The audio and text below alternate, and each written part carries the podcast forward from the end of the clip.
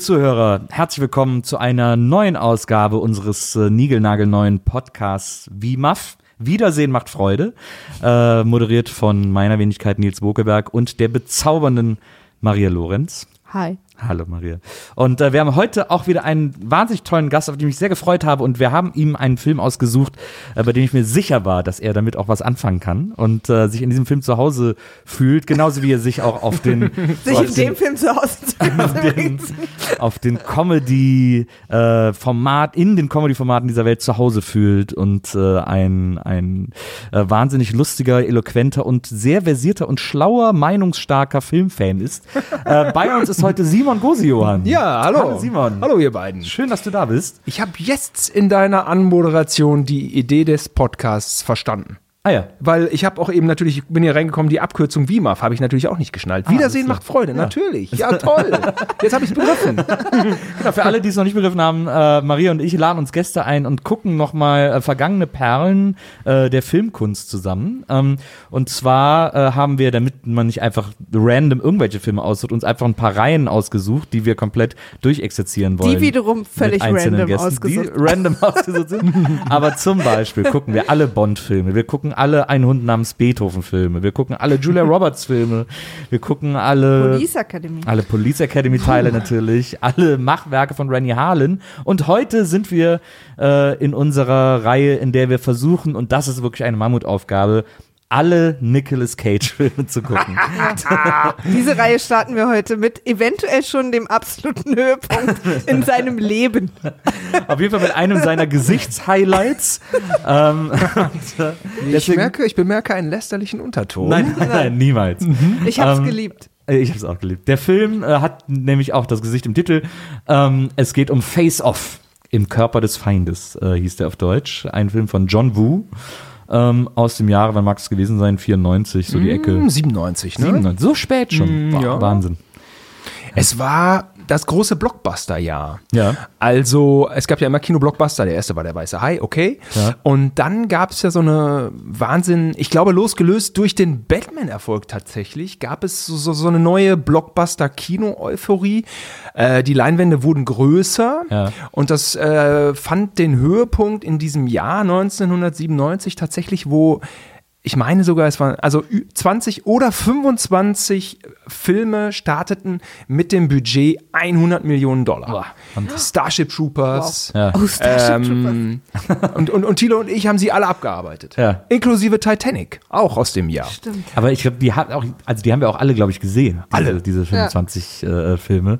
Weil das, da kann man einfach nicht drum rum. Also selbst wenn man sie erst später gesehen hat, aber das ist alles so Pflichtfilme irgendwie, wenn das so Blockbuster waren. Ich glaube, ich weiß gar nicht, ob es heutzutage auch noch so viele großbudgetierte budgetierte Filme äh, gibt, gäbe.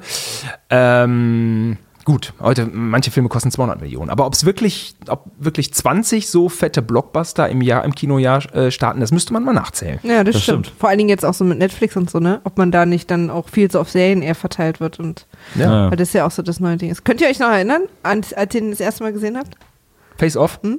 Auf jeden Fall. Ja, Auch Bielefeld. 97 direkt beide Kino? Ja. Mhm, Ich nehme an, erster Tag sogar. Ja, krass. Wirklich? Ja, ja. Mhm. Weil du, weil du Nicolas Cage Fan warst oder John Travolta? Ähm, John Woo. John Woo. Äh, in, in unserem äh, Direkt daneben gelegen. Ja, wir waren ganz große, also jetzt äh, Thilo und ich, so Videogucker, Ja. späte Mitte, späte 80er und äh, Thilo, mein Bruder, ist ein Cineast, das muss ich auch noch mal ganz klar hier äh, festhalten. Thilo ist ein Cineast, ich bin so Filmfan, kann man sagen. Und ähm, ja, auch die John Woos hatten wir alle abgearbeitet, also so Hardboiled, Better Tomorrow, The Ja. Killer. Bullet in the Head, das war schon so das Ding und das hatten wir auch schon verarbeitet. In unserem ersten Neverhorst Trash-Film hatten wir auch schon die ersten Hardboiled-Szenen nachgedreht. Und Geil. ähm, dann kamen die Anfänge ähm, von John Woo, Hard Target mit Jean-Claude Van Damme. Da bin ich auch sofort reingerannt. Der, ähm, der war schon ganz gut tatsächlich. Klar, der Fukuhila von Jean-Claude Van Damme ist War das- recht hart. Aber das war nicht der äh, Hausmeister in der Eissporthalle-Film, ne? Ausmeister heißt. Ah, ich weiß. Der, hat auch so, Ähm, nee, der, heißt, der hat auch so einen ähnlichen Namen. der heißt sowas ähnliches wie Rush Hour, Panic Attack. Der hat ja, sowas. ja, irgendwie so. Äh, Sudden das- Zero, Sudden Impact. Ja, Nee, genau. Ja, sowas, nee, ne? Ja, Ah, ja genau. Sun Impact, genau. Aber gut erklärt auch, das ist der Hausmeisterfilm. Ja, ja, es gibt ja einen, da ist, da ist Jean-Claude Van Damme Hausmeister in einer Eissporthalle beim Eishockeyspiel und muss da irgendwie sein Kind retten oder so, wie immer. Ja, John Woo muss, also mh, die, äh, die großen asiatischen Filmemacher kamen rüber nach Hollywood und mussten erstmal mit Van Damme was drehen, was ich nicht so schlimm fand. Ich konnte mich damit arrangieren, aber auch Ringo Lam, Ringo Lam hat ja diesen Double-Team da. ah ja, weißt du mit das Dennis noch? Rodman. Ähm, ja, genau. Ja. Ah, der war auch ein bisschen verunglückt. Da ist verunglückt, aber echt noch ein Euphemismus. Ja, ja.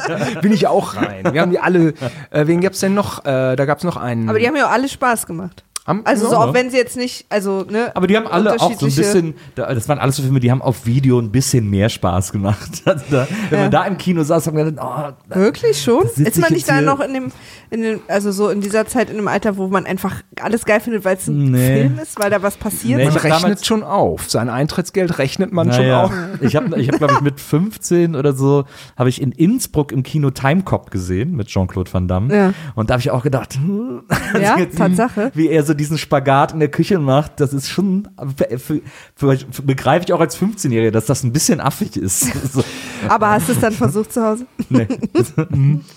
Ja, Jean-Claude hatte schon Momente, aber er war immer so ein, so ein Tick dran, knapp dran vorbei. Ja, er hat es immer zu sehr gewollt. Also Ja. ich, ich finde ja Steven Seagal, der hat hier diesen, von dem mochte ich diesen Voodoo-Film, Hard to Kill war das, glaube Oh, ich. der ne? war gut. Den fand ich sehr, sehr gut. Äh, Und das- Brooklyn Massaker. Ähm, Der heißt auf Englisch cooler, aber Ja. da hat er auch ordentlich was weggeschafft.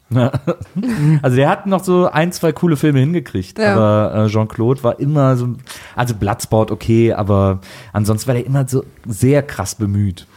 Ja, ja. Und er, er hat einfach auch keine Emotion aus seinem Gesicht rausgekriegt. das, das war Ab doch. im Gegensatz zu Zu Nicolas unserem Cage. heutigen Fall.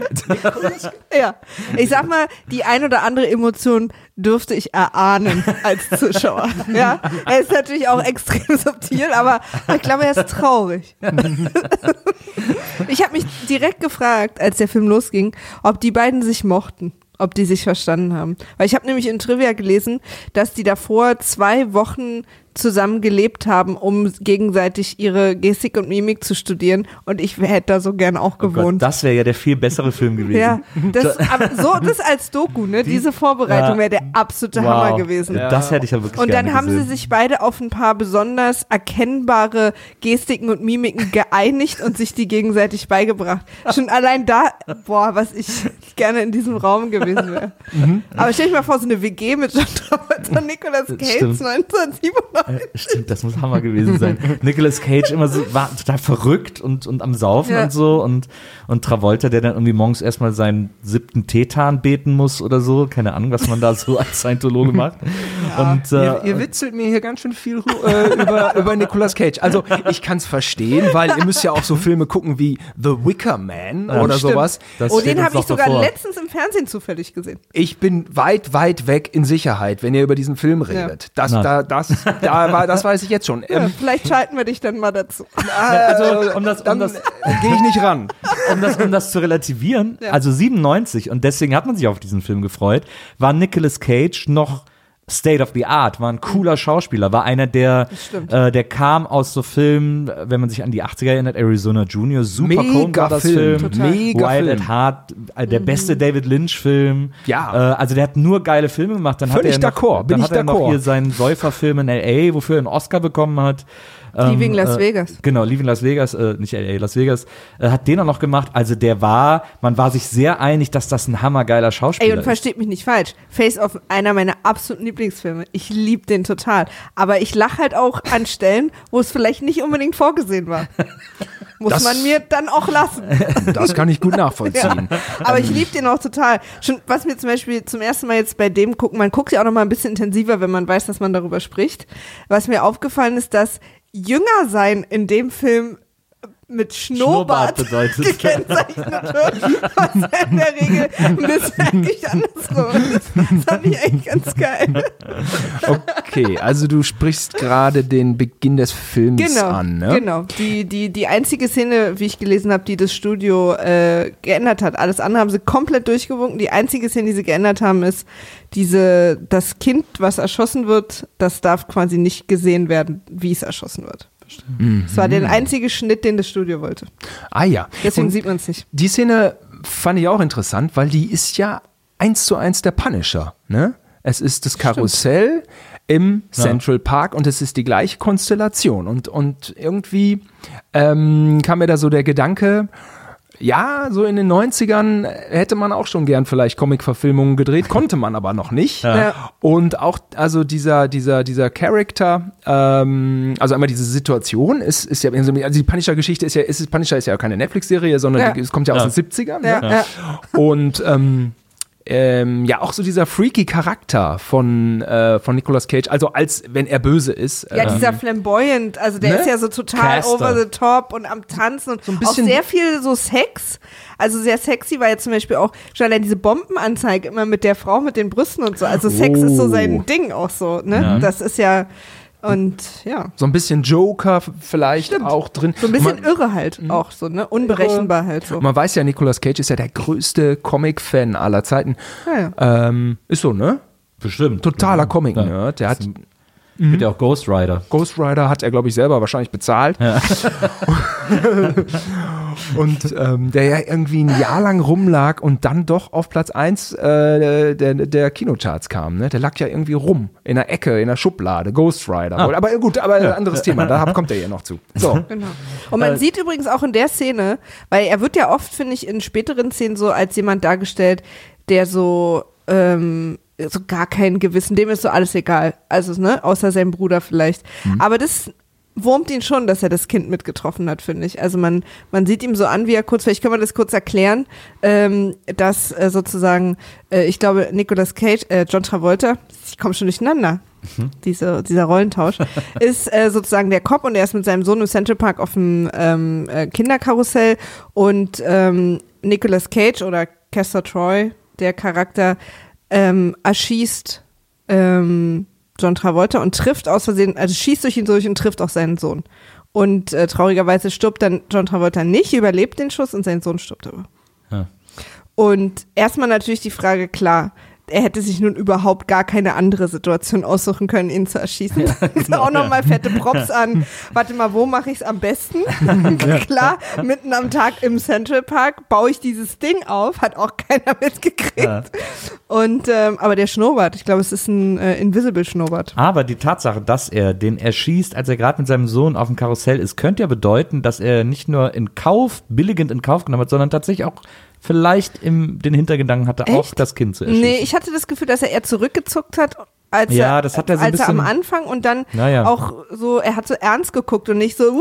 ja, das hat er so ein bisschen gespielt, aber ich glaube, er hat sich da ein bisschen verspielt. Ich glaube, er wollte Ach, du transportieren. Nicolas Cage Ja, ja, ich glaube, er wollte transportieren, dass das schon auch irgendwie eine, eine okay. Er hat sich halt geärgert, dass er quasi äh, Travolta nicht erschossen hat, sondern nur das Kind. Ähm, aber das hat er, glaube ich, mit, das hat er, glaube ich, billigend in Kauf genommen. Aber interessanter Punkt, ne? Weil ich meine, äh, das waren 18er damals, ab 18. Ähm, Echt? War Ach ja, echt? Oder war der ab 16? Ich glaube, ab 16. Ah, kann auch sein. Okay. Ja. Ähm, aber wenn man es vergleicht jetzt mit, mit, dem, mit, mit dem Punisher mal, also die, gerade die Karussellszene, also im Punisher wird mutwillig die ganze Familie hingerichtet, vorsätzlich. Ja. Und, ähm, und du hast gerade noch, äh, Marie, du hast gerade noch angesprochen, dass die Szene sogar geschnitten wurde. Also Ja. der emotionale Härtegrad ist ja hier ein anderer. Und Ja. ich meine, äh, das, was da passiert, ist ja nun äh, das Motiv des Films, das Rachemotiv. John Travolta will, äh, will Vergeltung, obwohl Nicolas Cage den Sohn eigentlich nur aus Versehen Ja. abgeknallt. Da hätte Kann Frank ja mal Castle, passieren. so, so wäre der Frank Ja. Castle nicht zum Punisher geworden. Ja, nee, daraus wird uns dann quasi die ganze, der ganze Charakter John Travolta auch erklärt, wie er sich verhält, seiner Familie gegenüber, die vernachlässigt, also der übrig gebliebenen Mhm. und so, und wie gemein er auch im Büro ist und so. Ja. Das wird uns ja alles so ein bisschen erklärt dadurch. Das stimmt. Dann, wir sind dann äh, sechs Jahre später, glaube ich, äh, wenn ich das richtig in Erinnerung habe. Ja. Und äh, da setzt dann quasi die Handlung des Films dann äh, richtig ein. Da befinden wir uns jetzt. Das genau, da, Jetztzeit. ich glaube, die erste Szene ist, dass ähm, äh, Castor Troy ähm, als Priester verkleidet in einem orangenen Koffer eine Brüstebombe aktiviert. Im, im, im LA Convention Ach ja, Center. genau. Also Was wieso, auch so ein geiler Ort ist eigentlich. ja, aber wieso er dann also im, im Convention Center als Priester verkleidet, weil da irgendwie gerade ein Nonnenchor singt. Das ist irgendwie, da ist wahrscheinlich Ja, der das- Kirchentag. Genau, so. das ist so seine Idee ist, wie falle ich hier am wenigsten auf? Als, als tanzender Priester vor allen Dingen. Ne? Ja. Ein weißer Terrorist will was in L.A. hoch, hochbomben. Ja. Das Genau. ist so, nein, heutzutage, äh, da ist der Film gealtert. Heutzutage sind äh, Terroristen äh, keinen Fall arabisch. Ja. in New York oder Washington. Und ähm, dann müsste man natürlich auch jetzt mal reflektieren. Ne? Warum ist Stimmt. nicht ein ne, Simon Gruber bei Die Hard, ne, Ja. war ja auch ein weißer Terrorist, Ja. wie sich das Sehverhalten äh, verändert hat. Das prangere ich an dieser Stelle an. Ne? Liebe Filmemacher, äh, Terroristen können Und- auch weiß sein Und vor allen Dingen nicht nur weiß, tanzen. sondern christlich. christlich. Hör auf, da, Mhm. oh, Aber ich habe so ein bisschen das Gefühl, dass in nächster Zeit auch wieder in so Filmen auch wieder so Nazi-Terroristen auch wieder eine. Sache werden, so Hans Gruber-mäßig und Simon Gruber-mäßig. Ja, aber das sind ja die Deutschen, die dürfen ja sowieso auch böse Ja, sein. aber Wir auch sind so, ja eh. auch so KKK und so. Ich glaube, das wird jetzt auch wieder Thema, so dass die dann Ja. solche Sachen machen. irgendwie. Stimmt. Ja, glaube warum schon, das nicht? liegt ich wollte im- jetzt gerade sagen, hoffentlich, Zeitgeist. aber Hoffentlich nicht. fühlt sich das auch komisch an. Ist ja auch immer Wir- Zeitgeist. Ja. Wir haben Orlando, äh, Orlando ist ja nicht so lang, war das, ne? Ist ja, Ja. nicht so lang her und äh, richtig, ja, das Ja. wird wohl kommen. Ja, ja denke ich auch. Das ist auf jeden Fall auch die, die äh, berühmte, woraus drei Milliarden GIFs entstanden sind, wo er dann, um noch weniger aufzufallen, in diesen Chor reingeht und der Frau von hinten an den Arsch greift, Ja. was sein Ding zu sein ist. Er scheint irgendwie so ein Fetischist zu sein, dass wenn er Frauen an den Arsch greift, kommt er sofort.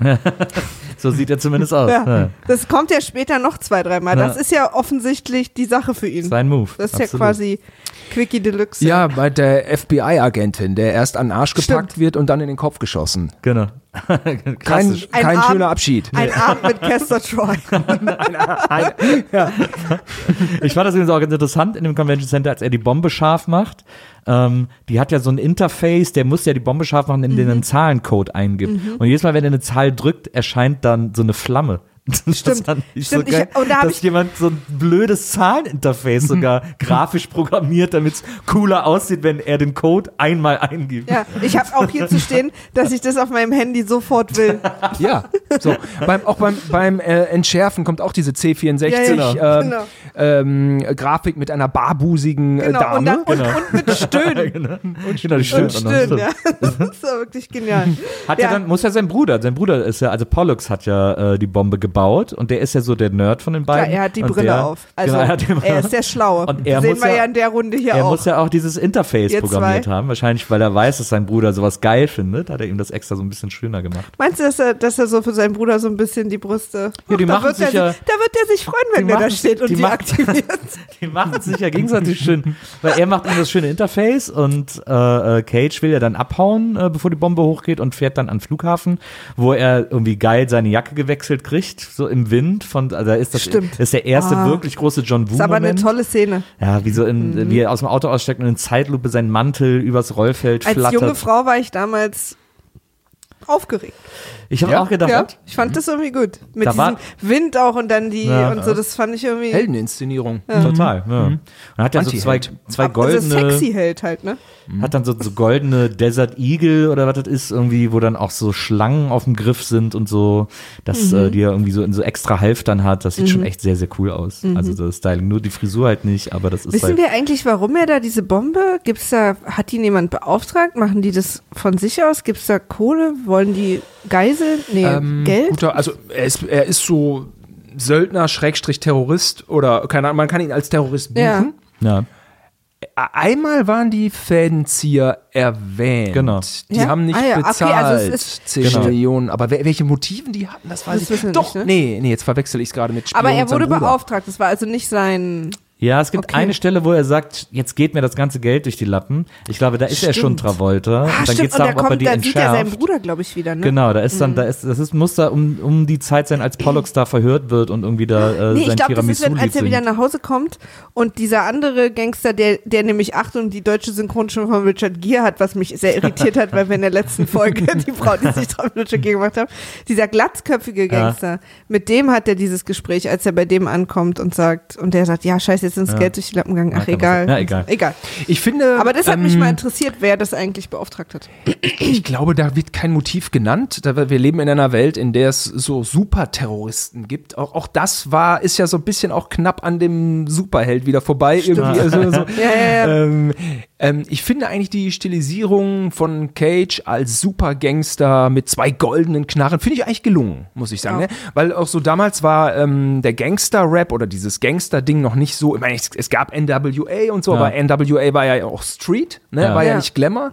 Aber so diese Glamour-Gangster kamen dann erst später Mhm. und mh, finde ich, haben sie eigentlich, haben sie eigentlich ganz schön gemacht. So Das mit stimmt. dem ähm, Auch so ein bisschen mit Scarface Privatjet. und so, ne? Der war ja auch so mit der, mit der riesen Villa und Ach so, okay, Scarface aus den ach- von- 80ern da. Ja, ja, aber so, dass das dann so kam, dass das war ja auch, äh, dass das so reich sein und so, das so zeigen auch so eine Sache war. Ja, hast du auch wieder recht. Aber halt diese sexy Sache, ne? Das ist ja dann auch gleich mit der Stewardess. Das war wirklich so ein Moment, wo, wo er diese Zunge rausschickt und sie zieht dann so, leckt. Das fand, ich, das fand ich echt so. Das ist also ihre Idee von, guck mal, wie sexy der ist, dass er ihr einfach die Zunge hinhält und sie die einfach in den Mund nimmt. Und sie auch dabei so ein Versicherungskauffrau-Kostüm hat. Und dann stellt sie heraus, dass sie eine Agentin war. Und ich mir, so schicken die die los, um ihn zu verführen. In so einem grauen Hosenanzug. Interessant. Ja, die Agentin dachte, okay, ich muss jetzt alles tun, um nicht Ja. aufzufallen. Äh, scheinbar macht er das Ist so, das dann muss ich muss ich's auch machen. Und als Dank All the way. ist sie dann ja auch abge abgeknallt also worden. für mit mit dem darauf, so daraufhin folgenden besten Gesichtsausdruck von Nicolas Cage, der dann noch so, ey, sorry, ich konnte nicht anders, guckt er ja noch zu Travolta rüber aus Weiß der, der, aus der ist? startenden Maschine. Und der Ausdruck, der Ausdruck knallt, finde ich. Stimmt, das Die stimmt. Szene äh, hatte ich noch in Erinnerung. Wie, inwieweit müssen wir denn jetzt un, un, ähm, den Zuhörern die Chronologie, die, ähm, die, die Geschichte von dem Film eigentlich? Ja, wir, wir, wir erwähnen die immer so ein bisschen, aber nur so sehr grob. Also wir gehen schon einfach Ja. eigentlich davon aus, dass der Film gesehen wurde. Ja, aber wenn jemand quasi einfach nur in, in, in unsere drei Stimmen so wahnsinnig verliebt ist, dass er zumindest eine grobe Idee hat, was die Sache Was ist. gerade passiert, Aber ja. wir fühlen uns Aber- nicht verpflichtet tatsächlich, dass jemand das danach erzählen kann. Oder vielleicht sollte man an dieser Stelle, also Ja. ähm, einmal sagen, äh, Face-off, Gesicht ab. Was passiert? Also der, Eigentlich der wortwörtlichste Filmtitel. genau, die beiden krassesten Feinde, der Cop, John Mhm. Travolta und der Supergangster Nicolas Cage, tauschen ihre Gesichter in einer Hightech-Operation. Aber jetzt Genau. übernehme ich, glaube ich, gerade euren Job. Nö, ist gut. Nö, ist doch ja. wunderbar. Ja. Das mögen wir eigentlich am liebsten. Warum denn nochmal? Also, äh, ähm, es Weil- gibt, die Bombe ist genau. noch nicht entschärft. Genau. Nee, es gibt ja gleich so, so eine Art Showdown, kurz nach dieser ähm, äh, Flugzeugsache mit der Agentin. Gibt es ja so einen Showdown, wo die beiden da irgendwie in, der, in den Lagerräumen oder in Ja, diesen in Hangars Hangar. oder so äh, schießen die geschossen. alle und da sterben auch wahnsinnig viele Agenten. und vermeintlich auch Nicolas Cage. Der wird von, von so einer Von so einer Turbine Düse, so eine irgendwie in so einen Testdüse, Raum ja. da rein geknallt und dann liegt er da und man denkt zuerst tot. Und auch John Travolta denkt, er ist tot, geht nach Hause, erzählt seiner Frau und sagt ihr dann, jetzt können wir zur Familientherapie reden. Ich kann jetzt endlich über unseren Sohn reden, wo ich denke, genial. Ich bin ja als, als äh, Riesenfan von Shootouts, ähm, muss ich sagen, also und John Woo hat die größten der Filmgeschichte Das gedreht, stimmt. das ist einfach so. Mhm. Und da muss ich sagen, hoppla, äh, ich hatte keine Übersicht Ja, an manchen das Stellen. ist- Man das hatte stimmt. keine Finde ich auch. Übersicht. Das ist einer oder? seiner schwächsten Shootouts. Ja. Das bin ich auch. Jetzt überhaupt oder der? Kein, nee, der. Überhaupt kein John Woo-Standard.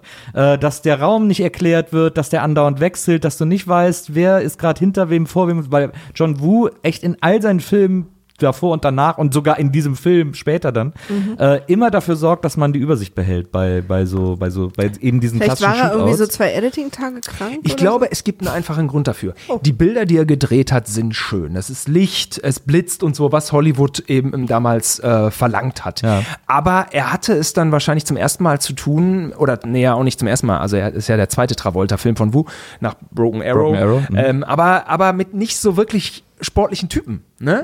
Also er muss ja irgendwie Travolta, das ist Travolta wie Shoyan Fett, also das, das funktioniert nicht. Er Ja. hat eine gewisse Schwerfälligkeit gehabt und ich glaube, diese fehlende Dynamik hat dafür, dazu geführt, dass er schöne Szenen im Kasten hat, aber nicht eben diese verbindenden Elemente, wenn, wenn Shoyan Fett mit zwei Knarren durch das Fenster auf Ja. die Bank äh, Ja, sich dreht, Richtet, stürzt ja. und, und rechts und links vier, fünf Leute abknallt, ne? Dann John Travolta hat bestimmt am Set immer gesagt, ich könnte es tanzen. Nee, ist gut. Renn einfach. ja, ja, das stimmt. Ja, es ist ja, das ist natürlich auch eine, ich sag mal so, der größten Herausforderungen, die der Film so hat, uns zu erklären, dass wenn man die Gesichter tauscht, die beiden auch die Körper des anderen haben, die richtig. sehr unterschiedlich Aber, sind. aber guter Punkt eigentlich, weil du gerade sagst, äh, John Travolta hätte tanzen können. Ja. Mhm. Und John Travolta wollte ja seine Action-Szenen immer wie eine Oper inszenieren. Ja. Und, und Nicolas Cage tanzt ja nun. Der ist ja der, der so geschmeidig auch die ganze Zeit ist. und, so, und ne? den Travolta, äh, nee, der Travolta wollte, glaube ich, nicht tanzen. Ne? Der, der macht nur so, wenn, Tar Mhm. wenn Tarantino fragt, dann wird nochmal getanzt. Ne? Ja. Und, und da ist er ja sehr, und da aber auch sehr klein. ja, den hätte man, ja. Ja. Wobei, Aber ja, er- wobei dann, wenn er Cage ist, dann macht er schon manchmal diese In Bewegung. Get Shorty hat er doch, glaube ich, auch getanzt. Da hat doch Travolta, glaube ich, auch irgendwann so ein bisschen rumgetänzelt. Naja, egal. Ja. Ähm, auf jeden Fall äh, ist jetzt äh, sozusagen der Terrorist erstmal ausgeschaltet. Äh, sein Bruder ist auch festgenommen. Mhm. Wir lernen Ein John Travoltas Familie kennen. Genau. Wie sie ist, sehen wir an dem wahnsinnig guten äh, Make-up seiner Tochter. Ganz wichtig ist auch, äh, einem bei diesem Shootout im Hangar wird einem äh, äh, Cop das Ohr weggeschossen. Das ist für uns später nochmal wichtig. das wird auch so prominent gezeigt, weil man hat so ein unübersichtliches Shootout, plötzlich sieht man einem, dem so das Ohr wegfetzt und man Ja. denkt so, hä, wieso hat man das denn jetzt gesehen? Ich habe nichts erkannt, aber die Sache ist klar. Fünf Minuten später kriegt man das aufgelöst. Aber jetzt erstmal so, wir sehen dann seine Familie, seine Tochter, Teenager, Genau. Identitätsstruggle. Na, äh, aber auch wir erfahren so ein bisschen, dass, dass halt Travolta auch sich offensichtlich die sechs Jahre ein bisschen distanziert hat von Ja. seiner Familie, wahrscheinlich ja. obsessiv, manisch auf Arbeit äh, unterwegs war. Ja, und so. die Tochter weiß gar nicht so richtig, wo sie hingehört, wer sie ist, hat in ihrem, äh, in ihrem Zimmer, in ihrem Jugendzimmer hat sie ein riesengroßes Björk-Poster hängen und auf der gegenüberliegenden Seite ein Corrosion of Conformity-Poster. ähm, also COC. auch musikalisch weiß sie nicht so ganz, richtig, wo es ganz gehen unklar für sie. Ja, und ihr Vater hat offensichtlich war einfach kein Ansprechpartner für sie in diesen wichtigen Jahren. Das stimmt. Ja, drei Monate keinen Sex hatte Ja. das Paar, das erfahren wir später noch Ja. aus dem Tagebuch. Und wie wir ja wissen, heißt das, dass man eigentlich nicht mehr zusammen ist. Absolut. Man kann ja Ehen annullieren lassen nach drei Monaten. ja. So, und das ist quasi so der Status quo. Er kommt dann auch ins Büro, er kriegt dann, äh, äh, John Travolta kriegt dann von der Oberbehörde, vom FBI, eine Flasche Champagner ins Büro geliefert. Äh, und auch sein ganzes Team steht applaudierend da, als er am nächsten Morgen reinkommt. weil, weil ja Nicolas Cage gefangen wurde. weil er, weil Genau, er Nicolas genau. Cage gefangen hat und er sagt, was soll das, was macht ihr, der geht Und wieder er an denkt, die glaube ich, auch, Arbeit. dass er tot ist, ne? Das denken, glaub glaube ich, ich. alle. Und er sagt, was, was wollt ihr, geht wieder an die Arbeit und den Champagner lässt er wieder zurückschicken und sagt, was soll ich damit? Äh, denn, und sagt dann, denkt doch lieber an und dann zählt er die Namen aller Agenten auf, die anscheinend in dem, in diesem Fall Castor Troy zu fangen, ihr Leben gelassen haben. Jefferson und Ja.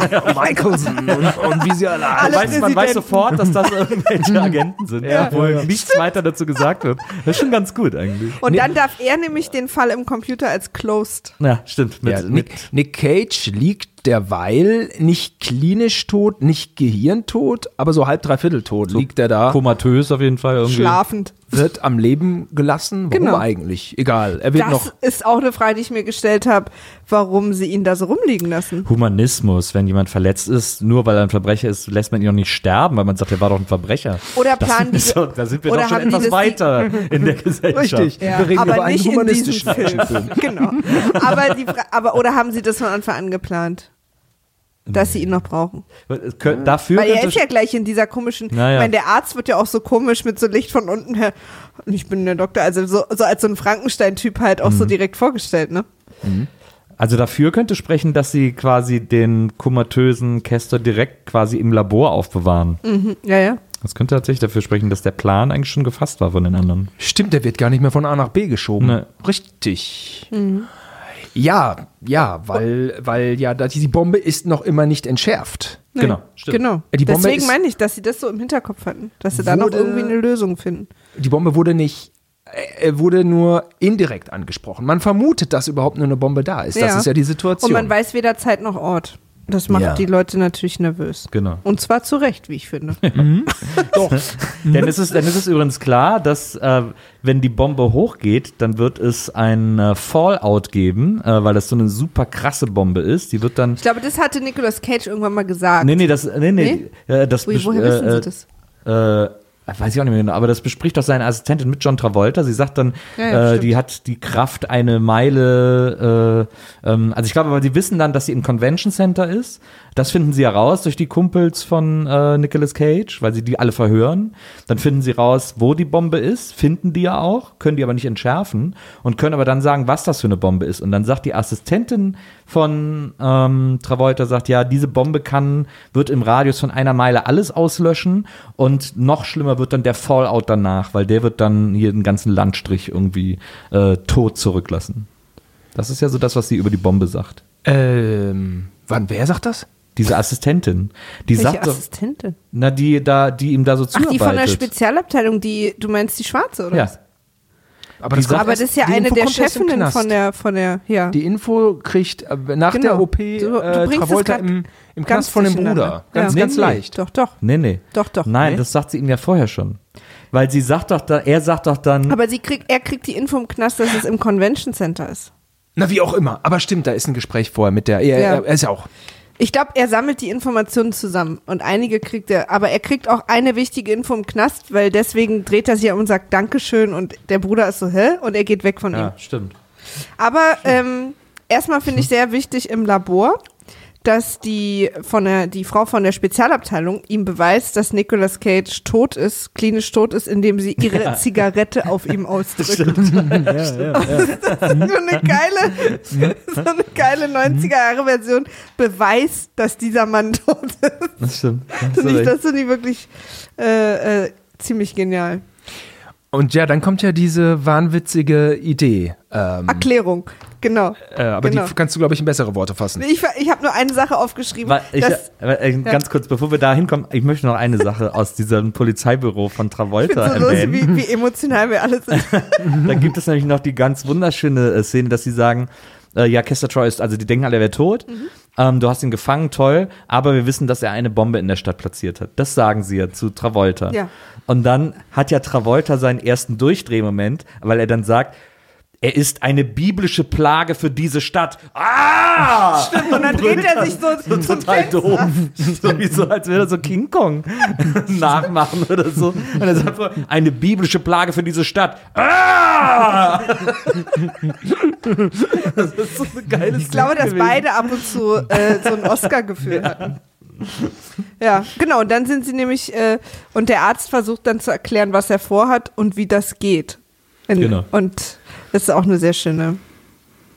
Man, was ich gut finde, ist, dass in den 90ern erstmal alles, was so ein bisschen unklar und wissenschaftlich ist, erstmal so durch Mikrochips. Das Wort Mikrochips. Mikrochips, ja, ganz wichtiger Punkt, genau. Also es werden die beiden, äh, es wird, äh, also, also John Travolta kriegt das Gesicht von Nicolas Cage. Sein Gesicht wird abgenommen und ähm, Auch fies, die Szene, finde ich. und äh, ist auch fies, ist auch ähm, gut. Und ich muss auch einmal nochmal dazu sagen, so 1997 kam dieses Thema plastische Chirurgie stark auf und man dachte vielleicht wirklich so, oh, in 20 Jahren, also sprich heute, wäre sowas vielleicht wirklich möglich. Also ähm, das ist so rückwirkend, äh, wirkt dieses, wirkt es vielleicht unrealistisch oder ein bisschen albern, aber ich glaube, so damals war das so eine ganz gesunde Visionär, ähm, Science-Fiction-Vision. Ich finde auch, dass sie es eigentlich. gut gemacht haben, wie sie das dann so zurechtgerückt haben. So. Da war ja auch Das sah echt fies aus, aber irgendwie so, und ich glaube auch, dass es möglich ist. Ich glaube nur nicht, dass es Körper und Stimmen austauscht. zu der, ja, also zu der und, Zeit und, war ja auch und Bauch, Bauch äh, äh, Fett aber das ist ja auch noch. versucht er ja noch so kurz zu erklären, so, indem er sagt, ja, und ums Bauchfett kümmern wir uns auf die herkömmliche Weise. genau. So, so Die Röllchen kommen absaugen halt, auch noch aber weg. ich finde es süß, dass sie ihm die zum Schluss einfach wiedergegeben haben, offensichtlich. Ja, warum? Er sagte dann auch, Doktor, geben Sie mir diese Narbe wieder, weil er unbedingt diese Narbe, wo damals sein Sohn erschossen wurde. Ähm, Aber auch gut finde ich, dass der Doktor sagt, ganz viel erklärt in diesem Ja. Vorgang, weil John Travolta hat zu Recht 5000 Fragen. Und der Arzt erklärt ganz viel weg mit, ähm, das kriegen wir hin durch entzündungshemmende Mittel. Und da dachte ich, das ist übrigens auch Kamillentee. Oder so Ibuprofen. ähm, das ist auch, äh, aber äh, was interessant ist, da komme ich jetzt nicht über, was ich gerade eben bei der Schießerei erzählt habe. Es wird ja John Travolta erklärt, dass es möglich ist anhand des Cops mit dem weggeschossenen Ohr. Denn der wird gerade operiert, als Travolta da in dieser Klinik zu Besuch ist, als sie ihm sagen, wir wollen, dass ihr die Gesichter tauscht. Und äh, dann sehen sie diesen Kopf auf dem OP-Tisch und äh, in einer, in einer Computer-Laser-Einheit in so einer Petrischale wird durch so Laserstrahlen ein künstliches Ohr aufgebaut, das dann diesem verletzten Polizisten an sein weggeschossenes Ohr wieder angepasst wird und er hat wieder ein Ohr. Er hat wieder ein natürlich aussehendes ganzes Ohr. Aber das macht doch überhaupt keinen Sinn, weil wir brauchen doch nichts künstlich zu Siehst du? erzeugen. Und das ist nämlich die Frage, die ich habe, weil Aber hatten sie nicht das Ohr einfach einzeln und Nee, kleben nee, das Ohr war ja weg, das war ja, Ja. Matsche. Und da frage ich mich, wieso sie da zeigen, dass sie das, weil dann hätten sie auch einfach das Gesicht reproduzieren können von äh, Cage und hätten das, hätten das reproduzierte Gesicht dann Travolta aufsetzen können, statt Ja, dem, was sie da getan Den haben. Kritikpunkt verstehe ich aus heutiger Sicht. Damals hat man einfach äh, Mikrochips or organ Entzündungshemmende Mittel. or und Organic irgendwas einfach in einen Topf geschmissen und, und es war okay. Und, hier- und hier möchte ich doch noch mal einmal äh, dazu auf, aufrufen, äh, Vorsicht walten zu lassen.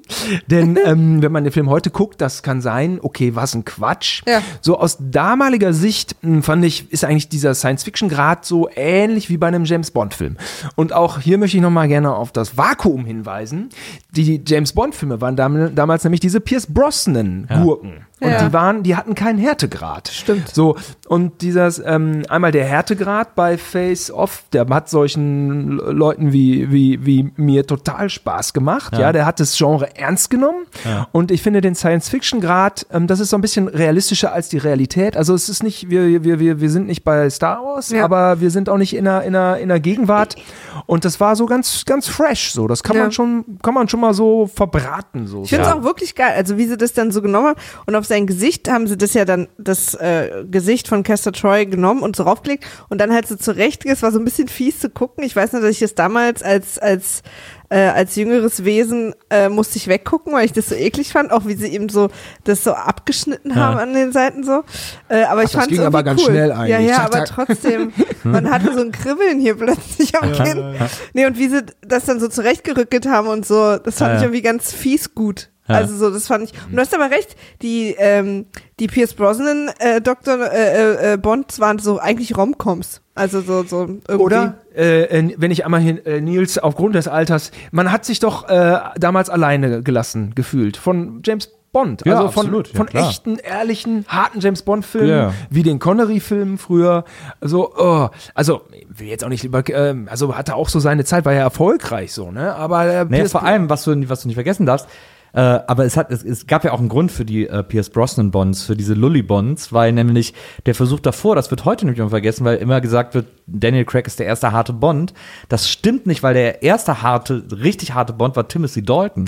Und die haben zwei wahnsinnig äh, knurrige, grimmige Bond-Filme mit Timothy Dalton gemacht, die so hart gefloppt sind, dass dann eben mit Brosnan der komplette Gegenentwurf versucht wurde, so wieder Plastik-Pop-Bonds zu machen, irgendwie so. Also der Lizenz zum Töten war gefloppt, ne? Der Living Daylights ja nicht. Ja. Und, und da hat er halt so ein bisschen diesen, dieses, diesen Revenge-Style da. Genau. Der hat dann, das hat natürlich, hat natürlich mit den James Bond-Konventionen auch hart gebrochen Naja. und so.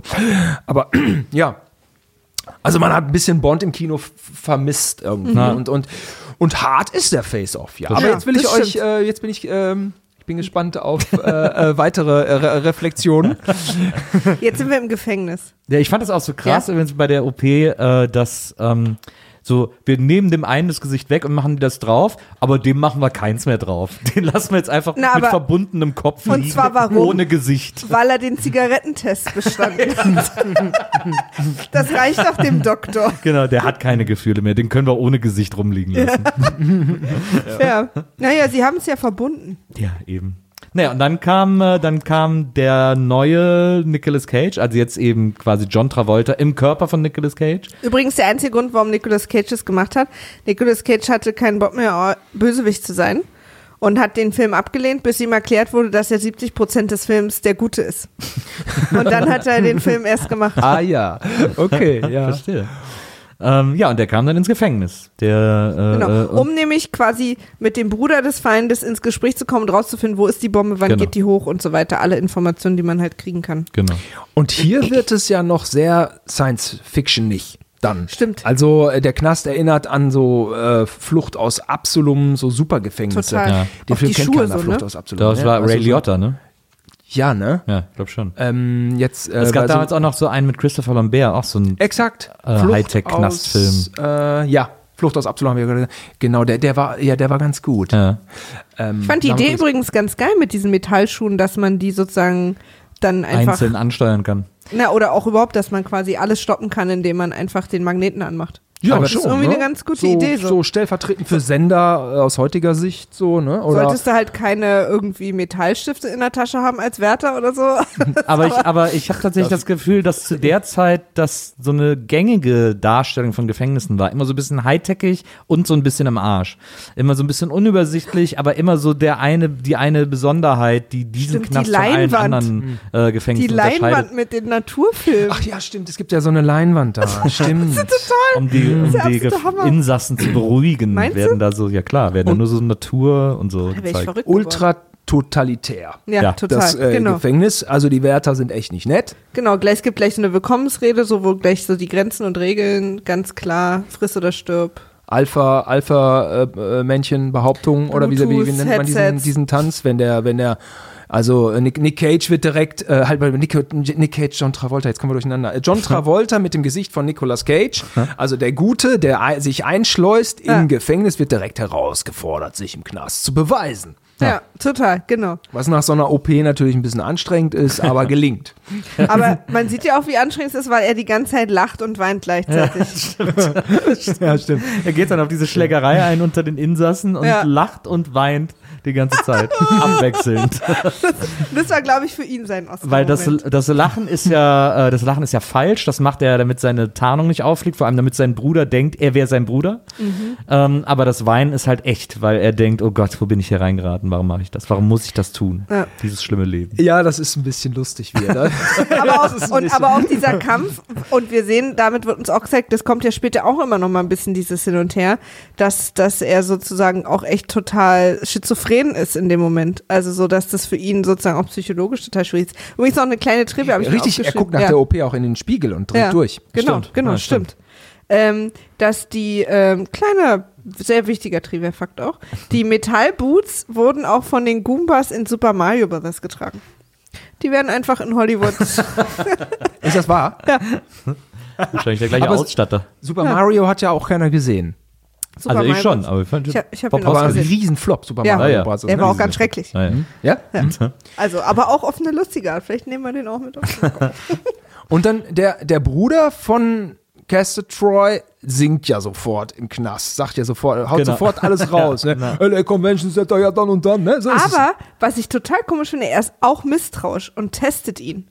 Und ich frage mich, warum. Ja. ja, wenn- das habe ich auch nicht gecheckt. Das Weil, weil, weil, weil ist seine Idee, warte mal, vielleicht ist jemand im Körper meines Bruders. Ich teste das lieber. Wenn ich, wenn du mir gegenübergestellt wirst, glaube ich doch sofort, dass du das bist. Das stimmt, ich Und wenn du so- dich merkwürdig verhältst, denke ich ja erstmal an andere Sachen, aber nicht an, vielleicht ist das gar nicht Er stellt, ihm, er stellt ihm so Testfragen. Ja. Äh, er sagt zu ihm irgendwie so, äh, weil, er, weil äh, der Nicolas Cage sagt, hast du denn auch deine Tabletten genommen? Und dann sagt er so, welche Tabletten sind das denn immer? Ja, genau.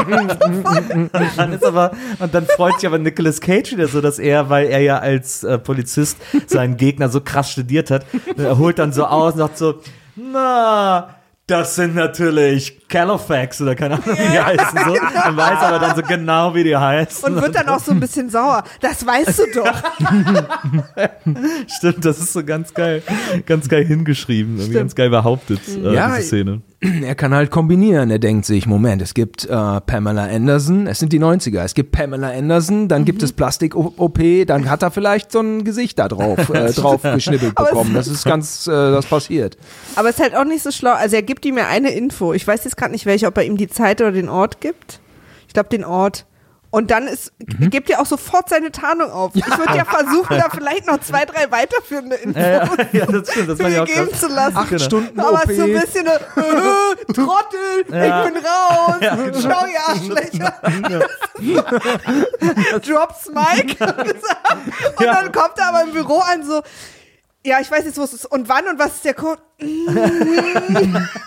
ah, schon so böses Ührchen. Ich muss noch mal ins Gefängnis. Das ist irgendwie ich ganz, da ist er, er ist ein Profi. Ja, aber, aber er, er kommt jetzt, also das war, ähm, aber er kommt ja nicht von dem Knast mal eben ins Büro. Nee, nee, genau. aber das wäre quasi so, das muss sein Gedanke gewesen sein, äh, dass er da sozusagen direkt aufgehört Ah, okay, genau. okay, okay. Nee, es geht, Denn währenddessen, es geht krass schief. Ja. äh, währenddessen im Labor, Ja. Punkt, Punkt, Ja. Punkt. Bitte? Kester Troy wacht auf, ne? Nee, Ja. wacht, doch, er wacht auf, Ja. ohne und Gesicht. So Ja, also, Und ähm, man sieht ihn nicht. Man denkt, okay, das ist zu hart. Damals in den neun, äh, damals äh, wurden Filme noch geschnitten, blutige Szenen wurden Ja. geschnitten. Ähm, und, und ja, das so, so generell Splatter, ja, wo, obwohl er jetzt eigentlich keine, keine Gewalt, also es war einfach nur sein, sein Gesicht, war ja Matsche. Und ähm, man sieht ihn dann aber doch, ist eigentlich ganz schön gemacht. Äh, zweimal äh, im Anschnitt sieht man dann doch das, das rote Gesicht und so ein Horrormoment äh, in so einem Actionfilm, da bin ich großer Freund. Und Ja. ähm, das Gesicht erinnert so ja, an, an, an Frank von Hellraiser, Hellbound, Ja. äh, beide Teile, glaube ich. Oder an, ja, so ein bisschen auch Two-Face vielleicht. Ne? das ist ja, Two-Face. das ist ja auch ganz schön Ich gemacht, finde es auch, weil wirklich- ich find's auch total cool. wir sehen es ja immer nur im Anschnitt tatsächlich und dann äh, holen sie ja den Arzt, der, der lässt von seinen Assistenten, von seinen Gangster-Assistenten den Arzt holen aus dieser Spezialklinik, weil er das andere Gesicht drauf haben will. Und dann holen die den und dann sagt er so, sie machen mir das jetzt wieder drauf. Und der Arzt guckt ihn so an, sagt, was, was, was? Und hat auch eine Brille auf, äh, äh, wie so ein Arzt halt aussieht. Und dann äh, kommt er so näher und sagt zu ihm, ja, sie machen mir das neue Gesicht drauf. Und dann sind wir, sehen wir ganz nah die Brillengläser und sehen da die Reflexion seines Matschegesichtes. Das ist so eine ganz gute Rampe, die die da gebaut haben, bis zu dieser Ja. Einlösung, weil wir das natürlich alle sehen wollen. Wir Ja, wissen, ja, ja. dass das schlimm aussehen muss, aber wir wollen unbedingt dieses Gesicht ja, sehen. schon wieder, das, das fand ich auch ganz geil mit den Fingern und dann sieht man so diese Naja. blutigen Finger. Und, man, und da denke ich aber jedes Mal so, boah, wie unfassbar weh das tun muss. So eine offene, das ganze Gesicht, eine offene Wunde. Und dann diese Stelle, wo er da mit dem Finger drüber fährt, da denke ich heute noch, boah, das muss brennen wie Hölle. Ja, Ja. ja, doch, ist ein schöner äh, Horrormoment und Mhm. die Szenen sind irgendwie alle so ganz unterhaltsam, weil er auch erstmal eine raucht. Ja. ne? Stimmt. Und Ja. klassische dann- Musik. Ne? Und dann schmeißt er erstmal eine VHS rein und da sieht er, hoppla, hoppla.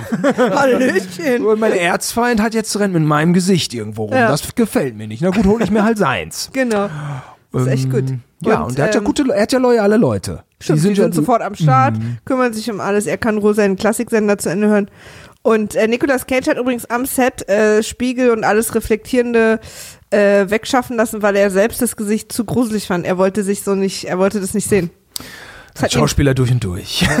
es, hat ihn so, es hat ihn so abgelenkt vom Acten, weil er das, weil es, man hat ja, also man hat es ja wirklich kurz gesehen, man hat ja auch seine Gesichtszüge erkannt. Mhm. Das haben die echt gut gemacht. Ich habe übrigens, äh, was mich kurz äh, ein bisschen äh, äh, hat rätseln lassen, war, äh, diese zwei Assistenten von ihm, die da den Arzt holen, das sind ja so Gangsterhelfer von ihm. Äh, und das sind ja meines Erachtens nach die gleichen, die auch am Anfang, als er zum Flugzeug kam, ihm den Mantel ausgezogen haben und sein Jackett angezogen haben und ihm seine Pistolen gereicht Ja, haben. das sind ja auch später die, die mit ihm in, als er quasi John Travolta Genau. ist, im Büro abhängen. Naja, genau, und da ins Krankenhaus geht Ja. mit seiner Frau. Jo. Ja, und das sind genau. ja so seine zwei Immer-Assistenten. Und äh, bei dieser Szene, wo er am Flugzeug ist, da sagt er irgendwie so, ach ja, er wollte ja noch bezahlt werden. Dann hält er jetzt seine dick, sein pralles Geldbündel den so hin Mhm. und sagt dann irgendwie so, ja, aber dann sagt er irgendwie sowas wie, keine Ahnung, ja, dafür müsst ihr was leisten oder so. Und dann steckt er das Geld, also gibt denen gar kein Geld. Und da habe ich gedacht, wieso sind die denn so doof und help, arbeiten immer und noch für Peitsche. den und bringen dem den Arzt da vorbei und so, weil der ja offensichtlich ein Arsch ist, der nicht mal die Typen bezahlt. Ach ja, stimmt. Ja, richtig. Das ja, ich, das habe ich ein bisschen, das war ich ein bisschen Das finde ich- schwierig. also Der du bezahlt doch gar nicht fair. Ja, das finde ich gut, dass ihr jetzt hier gleich gerade so eine Gangster-Union so ein bisschen aufmachen wollt. Das liegt von dir. Ja, ich meine, die müssen auch Rechnungen zahlen. Das ist nicht Nee, ich okay. nicht, aber Ja, ich ja. bin dann schnell weitergegangen. Ich hoffe, dass die gestreikt haben. Ich bin dann kurz weiter, äh, kurz dran hängen geblieben. Ja, und jetzt?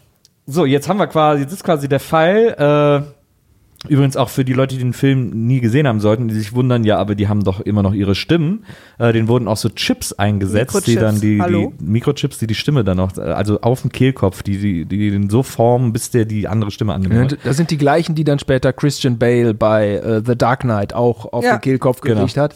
äh, die waren nur in den 90ern besser. Ja, absolut. Genau. Die haben später immer übersteuert. Das war so, so, so, ja. Man kann die auch, man kann das auch ändern, wenn man daran fasst. Das ist Ja. so die Stimme, dann ändert die. ähm, und äh, also Status quo ist jetzt, äh, der Böse hat das Gesicht des Guten und der Gute hat das Gesicht des Bösen. Ähm, und äh, die fangen an, äh, das Leben des anderen jeweils zu übernehmen. Also Cage ist ja schon im Knast und denkt jetzt, er hat den Bruder ausgequetscht, hat alle Infos, die er braucht, weswegen er diesen ganzen Quatsch überhaupt gemacht hat und er kann Genau. jetzt aus dem Knast rausspazieren und kriegt sein altes Gesicht wieder. Das ist so das, was er jetzt glaubt. Genau, und dann kommt nämlich John Travolta, aka Nicolas Cage, Castor Troy, zu ihm, um ihm diesen kleinen Traum zerplatzen zu Ja. lassen. Denn äh, ihm gefällt ja das neue Leben als Cop überraschend gut. Ja, auch als Familienvater. Ne? Und Ja. äh, hat direkt auch äh, die ersten Gutmensch-Amtshandlungen. Ja, ja, das Ähm, stimmt. aber jetzt greife ich vor. Ähm, wie geht's denn los? Also erstmal werden alle umgebracht, die was von dem Geheimplan wissen. Stimmt. Ja, Alle klar. werden Der, zündet Stimmt, die alle da im Labor an, genau. Und, ähm, und dann geht ähm, auch der Bösewicht erstmal ins, ins Gefängnis, um äh, dem, dem Guten, der da ja nun jetzt eingebuchtet ist, einen kleinen Besuch abzustatten. Genau. Und in dem Moment weiß ähm, ähm, der gute Cop, also John Travolta, John Travolta im Körper von Nick Cage, jetzt ist der Arsch ab und, und schreit laut Genau. ist, ist Jetzt- richtig verloren. Jetzt glauben Ja. die alle, ich bin wieder da, weil kaum einer weiß, dass ich hier das Gesicht getauscht habe. Jeder, der das weiß, ist tot. Ja. Und dann, aber ich, wenn nicht, ne, haltet mich auf, wenn ich zu sehr Nee. renne. Alles und gut. dann ist ja auch noch so verrückt, Ja. dass ähm, der, äh, der Böse jetzt in, äh, in der Gestalt des Cops erstmal die Bombe entschärft. Genau. Ähm, äh, was ich schön finde, ja. Ja. Weil normalerweise wird sowas dramaturgisch bis zum Ende eines jeden Films ausgekostet. Ja. Hier nicht. Und äh, was aber, das hat aber zur Folge, dass das schon dramaturgisch, also es wird ja eben dramatisiert, es also Ja. stark äh, austariert hier. Also Nicolas Cage.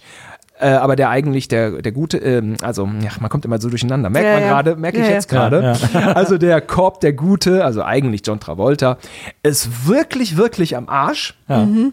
und der Böse ist einfach voll der hält auch noch. ja, genau. er presst noch seinen Bruder frei. Ja. Mhm, Den hat er dann auch noch. Er hat seine Gang. stimmt. Und er gefällt sich eben in seiner neuen Rolle und äh, verrät alle Gangster, die es so gibt. Ja. Also es läuft. Echt und, blendend. Und ist traurigerweise auch noch der einzige Mensch auf der Welt, der äh, die Teenager-Tochter versteht. Gibt ihr Zigaretten? aber nicht fickt. Ja, Nee, nein. stimmt. Ist er der einzige Mensch, der sie nicht fickt? Warte mal. Wir haben ein paar Szenen im Film. Ja, aber er hat's, man sieht seinem Gesicht an, dass es eine Option ist. Hier hat der Film moralische Grenzen. Und ich behaupte, die ein oder andere Netflix-Serie oder eben auch Game of Thrones hat diese moralischen Grenzen heutzutage nicht mehr.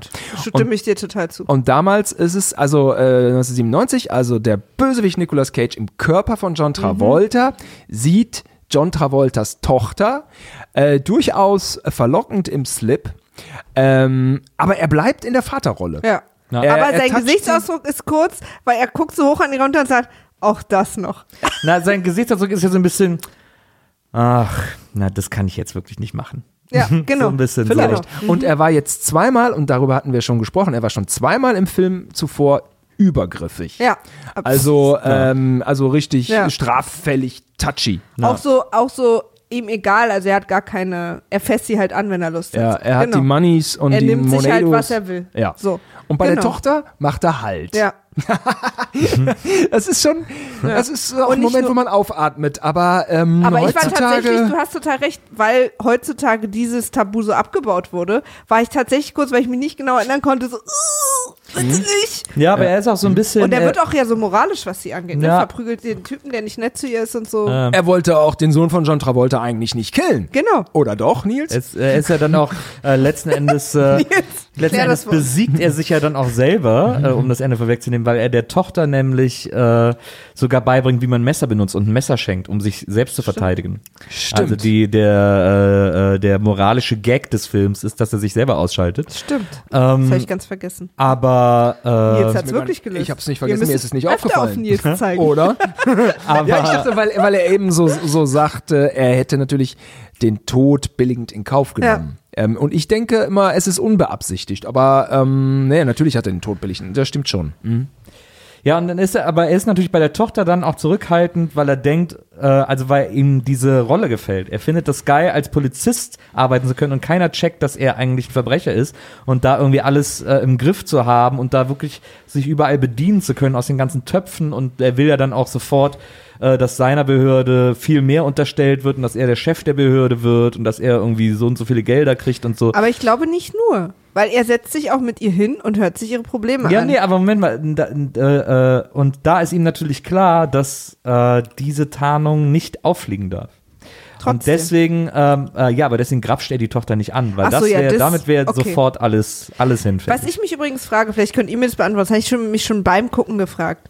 Es stellt sich ja dann heraus, dass er äh, einen Sohn hat mit, äh, mit äh, Gina Gershon, hier Ja. mit der ne, Gangsterbraut. Ja, die war toll immer Genau, damals. ja, die die war ist- damals immer toll. Weißt du gar nicht, ob man sie noch sieht, aber. Und ich frage mich, ähm, wusste er das schon? nee.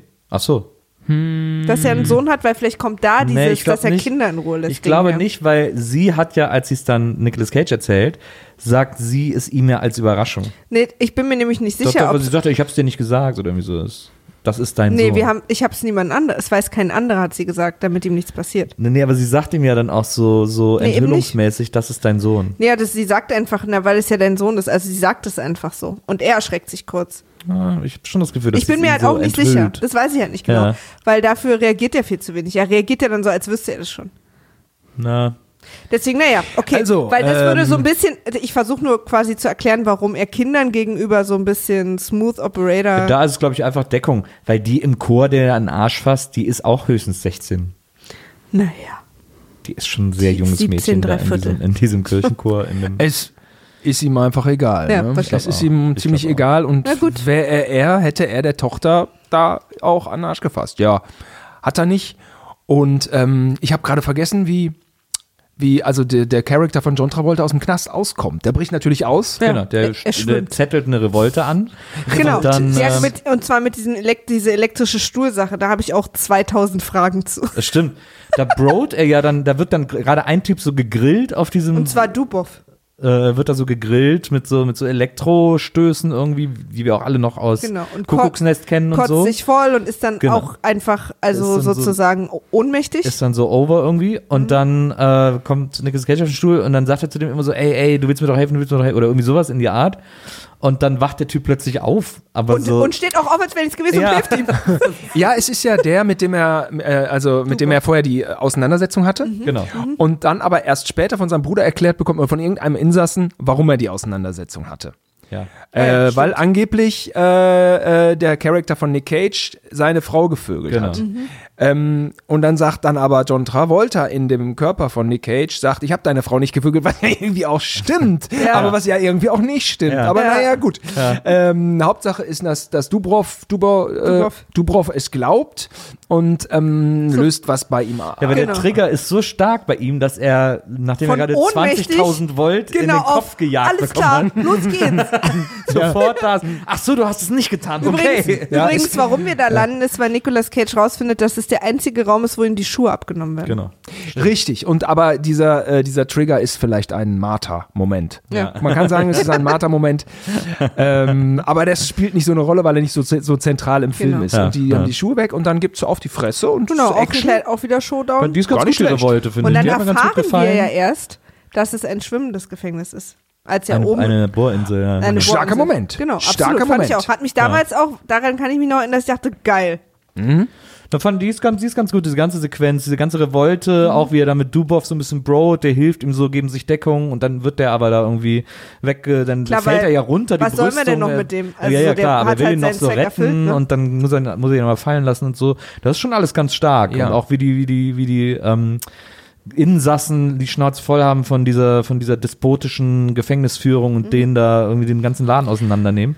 Und, und Nic. Nicolas Cage befreit sie, was du eben sagtest, klettert aufs Dach und dann gibt es eine aufwendige Fahrt, wahrscheinlich mit einem Hubschrauber, gedreht und das Bild öffnet sich und ja, er ist auf einer Bohrmasch äh, Bohr, Bohr, Insel. Bohrinsel vor der Küste von Kalifornien und ähm, starker Moment. Total. Starker Fand Moment. Wird dann noch aus dem Helikopter beschossen. Genau, stimmt. Und das ist dann wieder so, ähm, so eine Science-Fiction-Vision, die ich mag. Mhm. Weil, ähm, ja, irgendwie glaubhaft. Ein Knast auf einer Art Bohrinsel. Total. so eine Ähm. verlassene, die sind ja irgendwann fertig, diese Bohrinseln. So. Und was machst du dann damit, ne? Ich, ich. Also- und uns wurde ja auch am Anfang gesagt, von diesem Gefängnis weiß ja nicht mal Amnesty International. das fand ich auch gut. So, aber dann muss man wieder sagen, also es ist ein mega geheimes Gefängnis, was, was uns ja nur sagen soll, hier darf gemacht werden, was, was die Wärter können machen, was sie wollen. Ja. Das ist ja die Info, die wir damit kriegen. Ja. Aber was ich dann dachte ist, ich hätte es halt cooler gefunden, wenn man nicht in 100 Meter einfach zum Festland schwimmen kann. Es war mir dann doch nicht geheim genug. Aber ja, da war das Santa Monica Pier. Äh, In 100 Metern war das Santa Monica Pier. Ähm, naja, gut. Ja. Was machen die eigentlich da hinten auf der Bohrinsel? Ich sehe ab und zu mal Leute kommen und gehen. Was ist da wohl? Aber jetzt erklärt sich mir, weil da hatte ich mich nämlich noch drüber gewundert, aber wenn das eine verlassene Bohrinsel ist, dann ist das ja quasi eine Zweitnutzung. Das erklärt mir, weil ich hatte mich am Anfang gefragt, das ist ja ein super Hightech-Gefängnis. Also äh, Metallschuhe äh, per Elektromagnet, die per Computer einzeln angesteuert werden kann. Also wenn man will, dass sich einer nicht mehr bewegt, kann man den äh, gezielt markieren und dessen Schuhe blockieren, sodass er sich nicht mehr bewegen kann. Ähm, und dann diese, diese Monitorwände, auf denen so beruhigende Filme laufen, so, das ist ja sehr hochmodern, äh, sehr technisch versiert. Und da habe ich mir gedacht, wieso baut einer so einen super techno übertrieben modernen Knast und ist aber so gibt sich aber so null Mühe mit dem Interieur. Also so Tarnung, die, äh? die Kabel hängen offen an der Wand rum und da ist irgendwie alles wird so offen verlegt, weil da irgendwie keiner eine Mauer ziehen kann oder so. Aber wenn das einfach eine alte Bohrinsel ist, wo die das so reingeklatscht haben, dann macht das natürlich auch Sinn, dass da alles so ein bisschen provisorisch halt einfach ist. Ja, es ist auch die Tarnung wegen Verbrecherbanden. Und auch da ist es wieder so ein bisschen James Bond-Style, finde ich. Wenn von außen, Stimmt. äh, von außen äh, ähm, Pfui und von innen Hui. Oder von außen ein Berg, Ne? Oder so, ja. von wer- ja. Ein Vulkan. ein Bordell. In der Regel bei James Bond. Nur, dass Ja, gut, keiner äh, bezahlt wird. Aber dann macht er natürlich das, was wir alle erwarten. Er springt von der Bohrinsel ins Wasser. auch ähm, nochmal gut für diesen Moment die Schuhe losgeworden zu sein. Na, das muss man stimmt. ehrlicherweise sagen. Und da ähm, begegnet uns dann auch wieder ein, ein Moment, den wir äh, vergessen geglaubt haben. Und zwar, es ist der kleine Moment von Nick Cage und der große Moment der Stuntmen. Ja, Es sind ganz viele Stuntmen in diesem Film, Sehr stimmt. ähm, die man vielleicht auch sogar erkennen kann. Also der Stuntman ist wichtig und der Filmschnitt ist Ja, wichtig. ja. Ähm, wobei, hier möchte ich auch sagen, also die, die ganze Bildsprache, also wenn man jetzt mal Guardians of the Galaxy Volume 2, diese kleine Pflanze, die im Vor, also Mhm. äh, es fängt an, die kleine Pflanze sinkt im Vordergrund, die krasse Superheldenschlacht Ja. ist im Hintergrund. Ja. Ne? Also so sind wir, da sind wir jetzt. Und, und damals, ähm, äh, ja, andere Bildsprache, viel erzählt man über Schnitte. Aber ich muss sagen, wenn die Action echt passiert, und das ist in diesem Fall ähm, der Fall, äh, die Action passiert, es sind Stunt-Leute, dann vermittelt sich das für mich, auch wenn es viele Schnitte gibt. Also für mich ist das ähm, das totale No-Go, zum Beispiel bei Speed. Der Bus springt über diese, diese Lücke an der Autobahn. Ja. Ähm, Ja. Schnitt, der Bus hebt ab, Schnitt, der Bus ist irgendwie in der Luft, Schnitt, der Bus landet. Das ist für mich kein Stunt, das ist für mich keine Ja. Action, die mitreißend ist. Ja. Aber bei Face-Off passieren die Stunts und ähm, deswegen, ich bin doch die ganze Zeit in dem Film drin gewesen, muss schon sagen. Hat mich schon Das ist wahnsinnig gepackt. greifbar alles so. Fand ich nämlich auch, ist mir auch aufgefallen, dass man jeden Stunt, dass ihr sich alles angefühlt hat, jetzt machen die das alle echt. genau. So. Practical Effects irgendwie äh, ist ja auch selten geworden heutzutage. Total. Ähm, heute sieht ja alles immer so ein bisschen sehr gerendert aus. Aber ich finde auch Speed, ich mag auch die Action in Speed wahnsinnig gerne. Ähm, Ist ein guter Film. Ja, ja. Ja. Ist Aber ein guter ich, Film. ich weiß, die Szene, da stimme ich dir zu. das finde ist die, auch. klar, Sie das haben ist die, im- wo man am meisten rauskommt. Also wurde, im ja. Making-of haben sie einem dann, also man, oder was man vorher so hat, da gab es ja früher noch so Kinosendungen, haben sie gesagt, oh, und dann springt, das ist äh, spektakulär, so ein Bus springt dann da über so eine Autobahnbrücke und ich dachte, boah, wie, wie fett muss die Szene sein, wenn die einen Bus über so eine Lücke haben springen lassen. Ja, aber haben sie nicht. Naja, Der Film stimmt. ist geil, Ja. alles geil, Dennis Hopper, alles geil, Keanu Ja. Reeves, super gut, aber diese Szene so, äh, ist eigentlich auch eigentlich mit die vernachlässigenswerteste Szene des Films. ja. Ähm, aber gut, äh, kommen wir zurück zu Face Off. Also äh, Nicolas Cage, äh, der gute Polizist, springt von der Insel, er ist frei. Ähm, Er schwimmt an Land. er schwimmt an Land, äh, er ist frei und äh, das wird dann dem bösen äh, äh, John Travolta, der ja im Büro als Cop ist, äh, äh, direkt mitgeteilt und ähm, und das erste, was er sagt, schlau wie er ist, sagt, hat man die Leiche gefunden Genau. und, äh, Und dann sagen ach nee, aber also gesagt, der ist nee, so- aber so- der so- ist von der Bohrinsel Der gesprungen. wird ja Also jetzt nicht er so, nee, er ist Leute, schon lange in der Stadt. na, und er sagt, Leute, das ist nicht gut. Nee. Denn er ist er ja einer der Besten. Er ist einer der Besten. Genau. Das ist Und dann wird er ja auch gefährlich. vom, vom schlechtest bewachtesten Valet-Parking der Welt, Stimmt. wo sich Nicolas Cage einmal einen Schlüssel nimmt, ein Auto, ihn aus dem Autotelefon anruft. Ah. Hallöchen. da bin ich. Ja, und dann natürlich auch dahin fährt, wo es weh tut, und zwar da, wo Nicolas Cage als böse gewohnt hat, offensichtlich. Ja, schön. Auch ähm, ein schönes. Raum-Wohnkonzept, ne? Mit dem Glas oben und so, den vielen Pflanzen, wahnsinnig viele Palmen, die nachher alle zerschossen werden. Aber Finde ich auch gut, dass es sozusagen das Verbrecherhauptquartier, Ja, ähm, wo genau. den ganzen Tag irgendwie Partys gefeiert werden, Drogen, Nutten, Koks, alles Waffen am Start. Und, dann schön Glas von außen. genau, und dann schön die größte Glasfront der Stadt, wo so jeder reingucken kann. Auch gut. ja. Man, man hat, also ich hatte irgendwie, das habe ich auch dann später erst so äh, geschnallt. Ja, es ist das Verbrecherhauptquartier. Erstmal hat man das Gefühl, er geht, er, er, er, fährt zu Bekannten und chillt mit denen. Ja. Aber wenn dann die Polizei angreift, wie dermaßen die auf die Polizisten schießen. Ja. Ob, äh, okay. Sofort auch. Es, Ja. ja. sofort. Also sie haben sich echt schön eingerichtet, eine gigantische Halle, äh, so Loft äh, Mhm. Ja, auch so, mäßig. ja, auch so Foyer, also so, dass alle Alles erstmal sich anmelden können. So, so ein bisschen wie das, wie das Hotel in äh, äh, John Wick. So, äh, hier sind wir halt alle. So, und, äh, und dann fand ich auch gut, dass böse sein auch zu der Zeit immer noch mit Sex gleichgestellt wurde. Also es wurden wahnsinnig, es gab Drogen und Sex. Ja. So, das sind die beiden Sachen, woran wir erkannt haben, aha, böse. Auch ganz gut. Ja, genau. Und die werden ja auch konsumiert. Mhm. Und ähm, der Gute, äh, also John Travolta eigentlich, aber im Körper von äh, Nicolas Cage hat dann Sorgen, Drogen äh, zu konsumieren, weil er sich damit wohl Ja. verraten könnte. Und er ist auch wirklich kein Profi, wie sich dann rausstellt. Er ist Nach kein Drogenprofi. etwas längeren Gespräch mit seinem eigenen Spiegelbild. und als sie dann reinkommt, ja, sie ganze Zeit immer so guckt. nee, alles gut. Sehr gut. Das ist auf jeden Fall eines der äh, Gesichtshighlights von Nicolas Cage in diesem Film, äh, wie er drauf sein spielt. Ja, absolut. Daran merkt man auch, dass Nicolas Cage vielleicht auch tatsächlich nicht oft drauf ist Ja. äh, Das im ist auch- wahren das ist Leben. auch beruhigend ja, zu wissen. Finde ich auch. Das ist, der ist einfach Natur drauf. Und wer ist dieser Glatzkopf? Der ist ein Bösewicht, Mhm. der Glatzkopf. Ja, der scheint so eine Art, Der Bruder von äh, Gina Gershon. Richtig. Film. Ist ihr Ja. Bruder.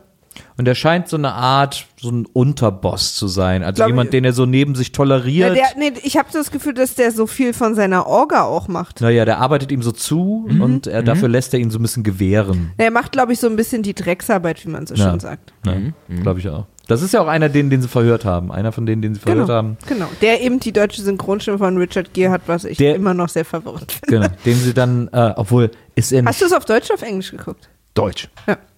Die 90er-Filme guckt man auf Deutsch. er Ne? ist der Bruder von Gina Gershon? Weil sie drohen ihm doch, dass sie dem Kind was antun. Das ist ja sein, Eng Beim äh, Verhör. Sein, ist ja sein Neffe, ja, keine okay. Ahnung. Aber es sind auf jeden Fall Geschwister. Ja, okay. Das wird auch gesagt. Na gut. Ähm, Und äh, der, ja, aber der Cop, oh Wunder, oh Wunder, der ja eigentlich der Böse ist, Mhm.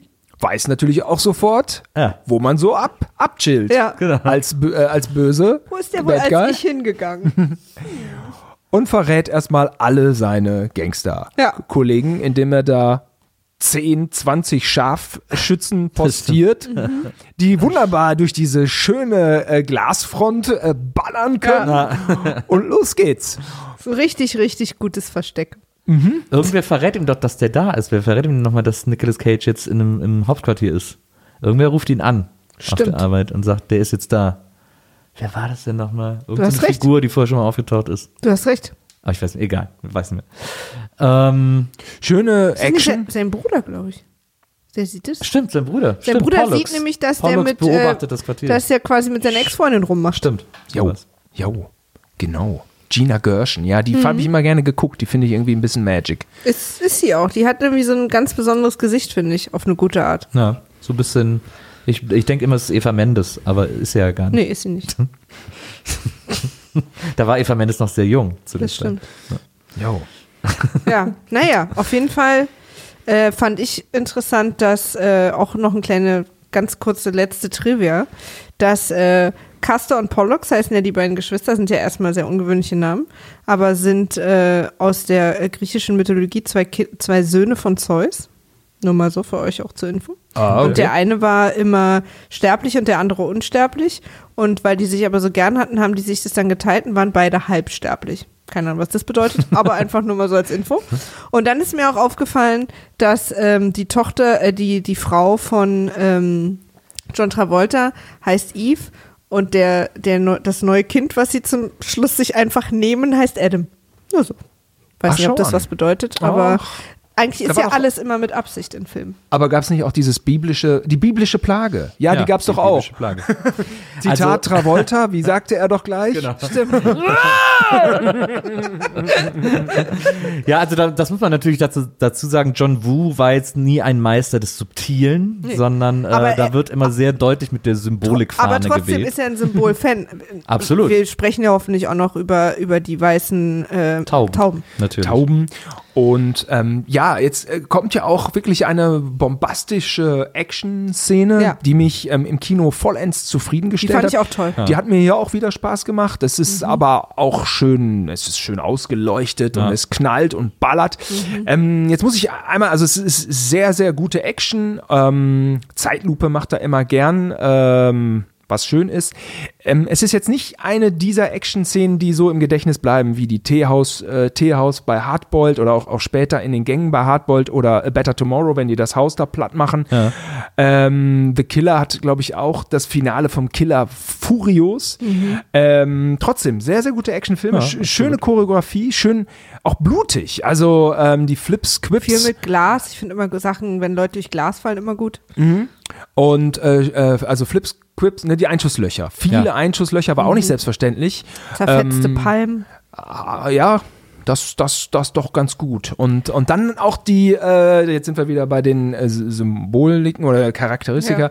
Ähm, ist schön eigentlich auch mit dem Spiegel, also John Travolta und Nicolas Cage stellen, stehen sich exakt. Hab ich hier zu stehen, finde ich genial.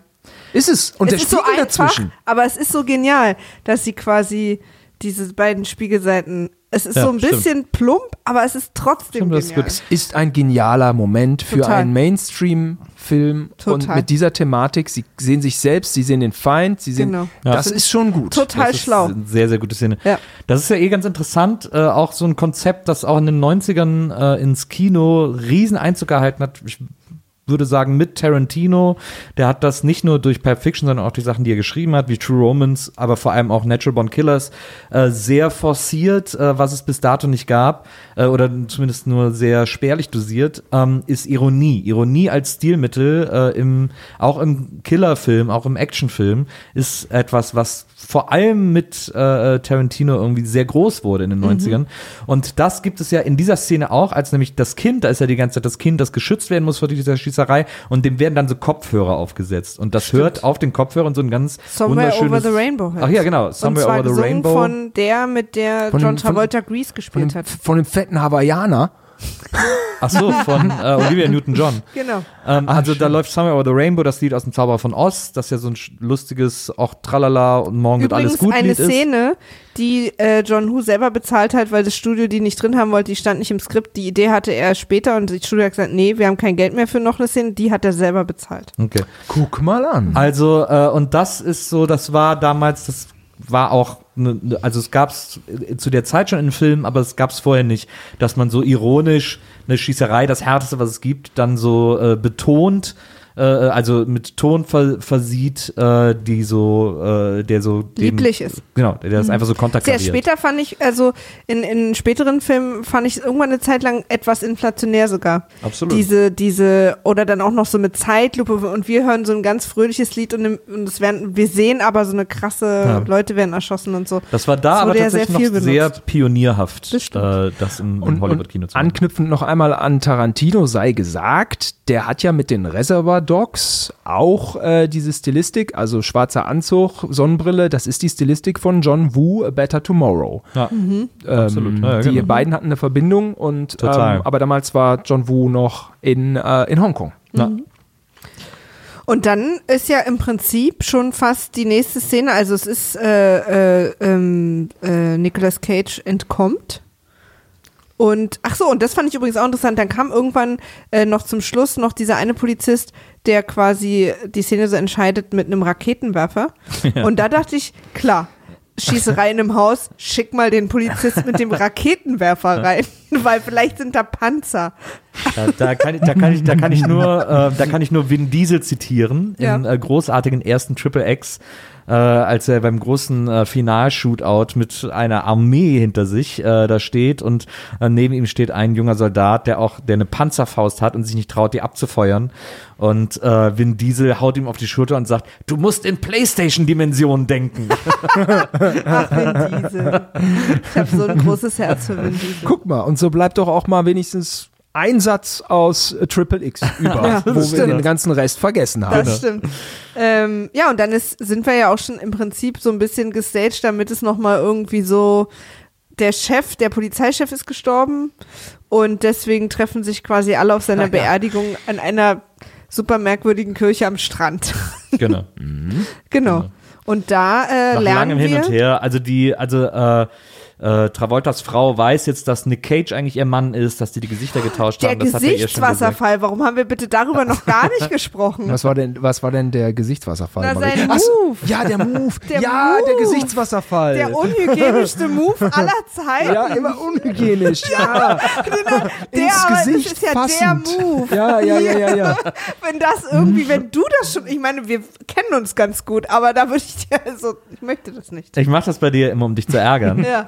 Ähm, wenn du gerade was Schlaues gesagt hast, dann mache ich bei dir immer die Ja, Hand ins einfach, Gesicht. um mein Gesicht zu schließen. Er streift, wir müssen es glaube ich mal einmal, einmal Mhm. erklä äh, ähm, erklären, er streift eigentlich, wie man es sonst vielleicht bei einem Leichnam mit offenen Augen äh, machen du hast würde. recht, es ist Äh, wirklich genau. streicht äh, er, ähm, also der Gute, seinen Liebsten durchs Gesicht. ja, einmal von oben bis unten. Und zwar, weil er Das- sie mit seinen Bakterien töten will.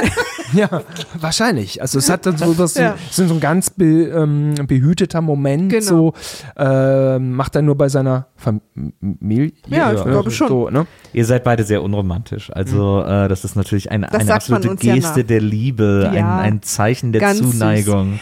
Ist Äh. au- auch die Frage, ne? Ich meine, es ist ja wirklich, die, die, die Körper sind vertauscht. So was für eine, also man braucht eine charakteristische Geste, Ja. die dann für so eine Person steht. Also sie werden sich da ihre Gedanken gemacht haben. Die Geste ist, Ja. ist ein bisschen lustig, aber sie ist Aber sie charakteristisch. funktioniert dann Sie halt. funktioniert Ja, ich dann. glaube, Wie überzeugt sie dann, es- dass er er ist? Ja, es Obwohl ging, er ja, es aussieht ging um eine, um eine Liebesgeste, um eine liebevolle Geste und gleichzeitig durfte die nicht gängig sein. Und auch eine sehr private, also sowas, ähm, was auch zeigt, dass das nur genau. in, in unserem Raum passiert. Und da- Und, und ähm, der Bösewicht im Körper von John Travolta hat ja auch die, die Ehefrau hat er sich ja schon genommen. Ja, ja. Ne? Ja. Also Die so, da hat er- so ganz moralisch einwandfrei ist es Nö, dann die nicht. drei glücklicherweise.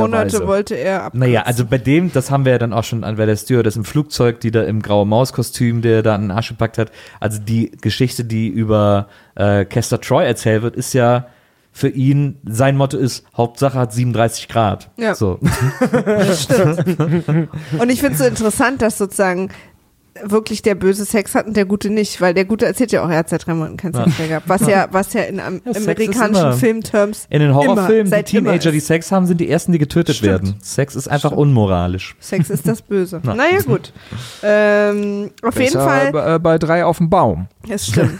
Und wir lernen in der, in der Szene rund um die Beerdigung die äh, ganz seltene ähm, Tauben Art kennen, die durch Schüsse angelockt wird und nicht wegfliegt. Weil je mehr geschossen wird, desto mehr Vögel sind da, wo man, wo vielleicht irgendwer am Set mal zu John Woo auch gesagt hat, ja, wir haben es, glaube ich, begriffen. Das ist noch nicht, für dich ist es noch nicht klar genug, oder?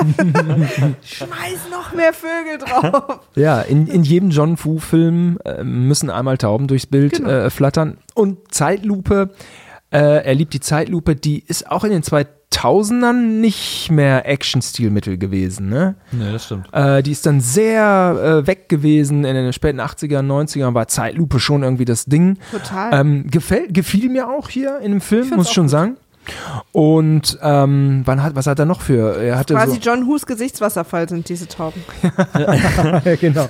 John Woo ist ja auch, der arbeitet ja auch immer mit zwei Zeitlupen. Es gibt ja quasi die teure Zeitlupe, wo wirklich dann die Kamera auch schneller läuft, äh, also quasi schneller gefilmt wird, damit man eine saubere Zeitlupe hat. Das kostet irrsinnig viel an Material. Damals wurde noch ein Film gedreht. Und dann gibt's so diese, die nachträgliche, die Schnittzeitlupe, die merkt man daran, dass die eher so ruckelt sozusagen, dass das Bild eher ruckelt, äh, aber dann eben langsam. Ähm, das sind dann wahrscheinlich öfters so Entscheidungen, wo er erst im Schnitt dachte, da wäre eine Zeitlupe jetzt auch noch geil. Und Two-Handed Shooting, also klingt jetzt so, äh, ähm, da kann er ja kein Patent drauf haben, ist aber schon Total, so. ja. Beidseitiges, äh, beidhändiges Schießen Ja. kam von John Woo, hat Und er gerne groß auch gemacht. so im Flug. Im Absolut. Flug. Im Springen ja, ja, die, und im- ja. Und die, und das war uns ist wirklich dann durch, durch seine großen Verehrer, äh, wie Tarantino oder auch äh, Rodriguez, äh, ins Hollywood-Kino geholt worden, rübergeholt worden, rüber und dann natürlich äh, in letzter Konsequenz John Woo selber auch noch ins Hollywood-Kino rübergeholt worden. der nicht so viele Kracher in Hollywood gelandet hat. Nee. Ähm, MI2 äh, hat er gedreht. Ach ja? Mit Sicherheit sein ja. größter kommerzieller Erfolg, war Riesenerfolg, War über auch 200 super. Millionen Box War doch Office. gut, war auch echt gut. Hat schon Spaß Fan gemacht. der ne? Reihe.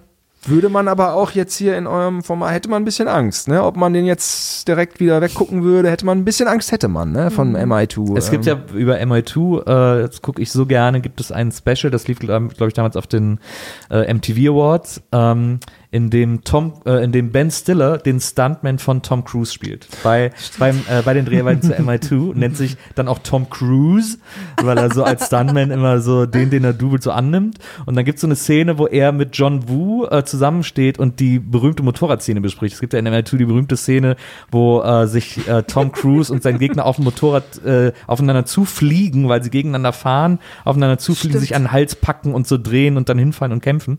Und, äh, und dann ist Ben Stiller als Stuntman in der Stuntbesprechung mit John Woo und sagt so, und John Woo zeigt ihm so mit so Spielzeugmotorrädern, wie das aussehen soll nachher und was da passieren soll. Und dann sagt äh, Tom, äh, sagt Ben Stiller eben, ja, pass auf, ich habe noch eine Idee, ist mir gerade so einfach in den Kopf gekommen.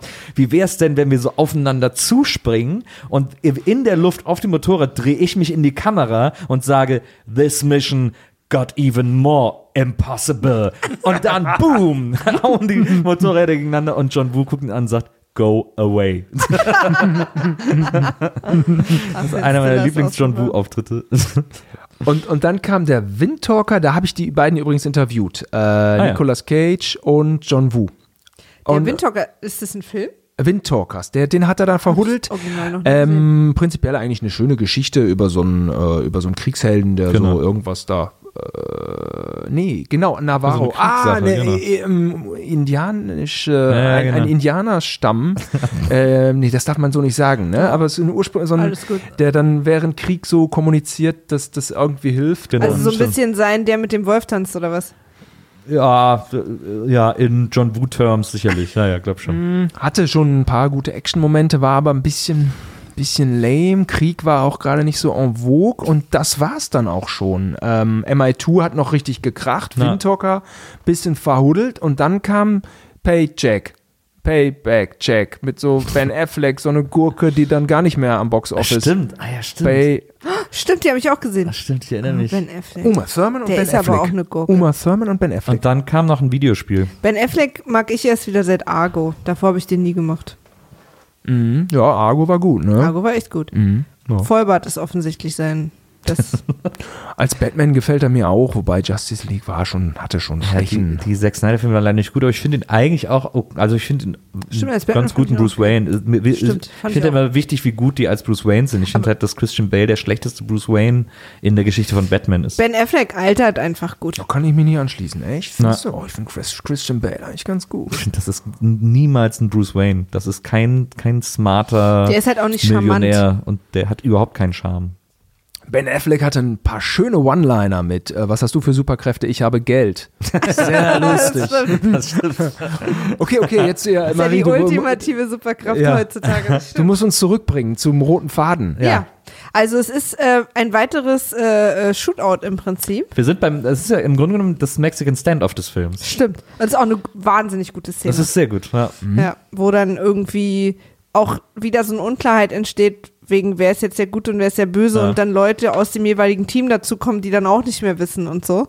Und im, in der Mitte steht äh, seine Frau. Ja. Zwischen zwölf oder 15 Gangstern, die gerade alle die Waffe aufeinander richten. Mhm. Und genau in der Mitte dazwischen steht die Frau von, Ach von ja, John Travolta. ja. Genau. Das ist schon sehr schön inszeniert. Und ich glaube, die Szene wird aufgelöst, weil die Tochter irgendwie reingerannt kommt oder so.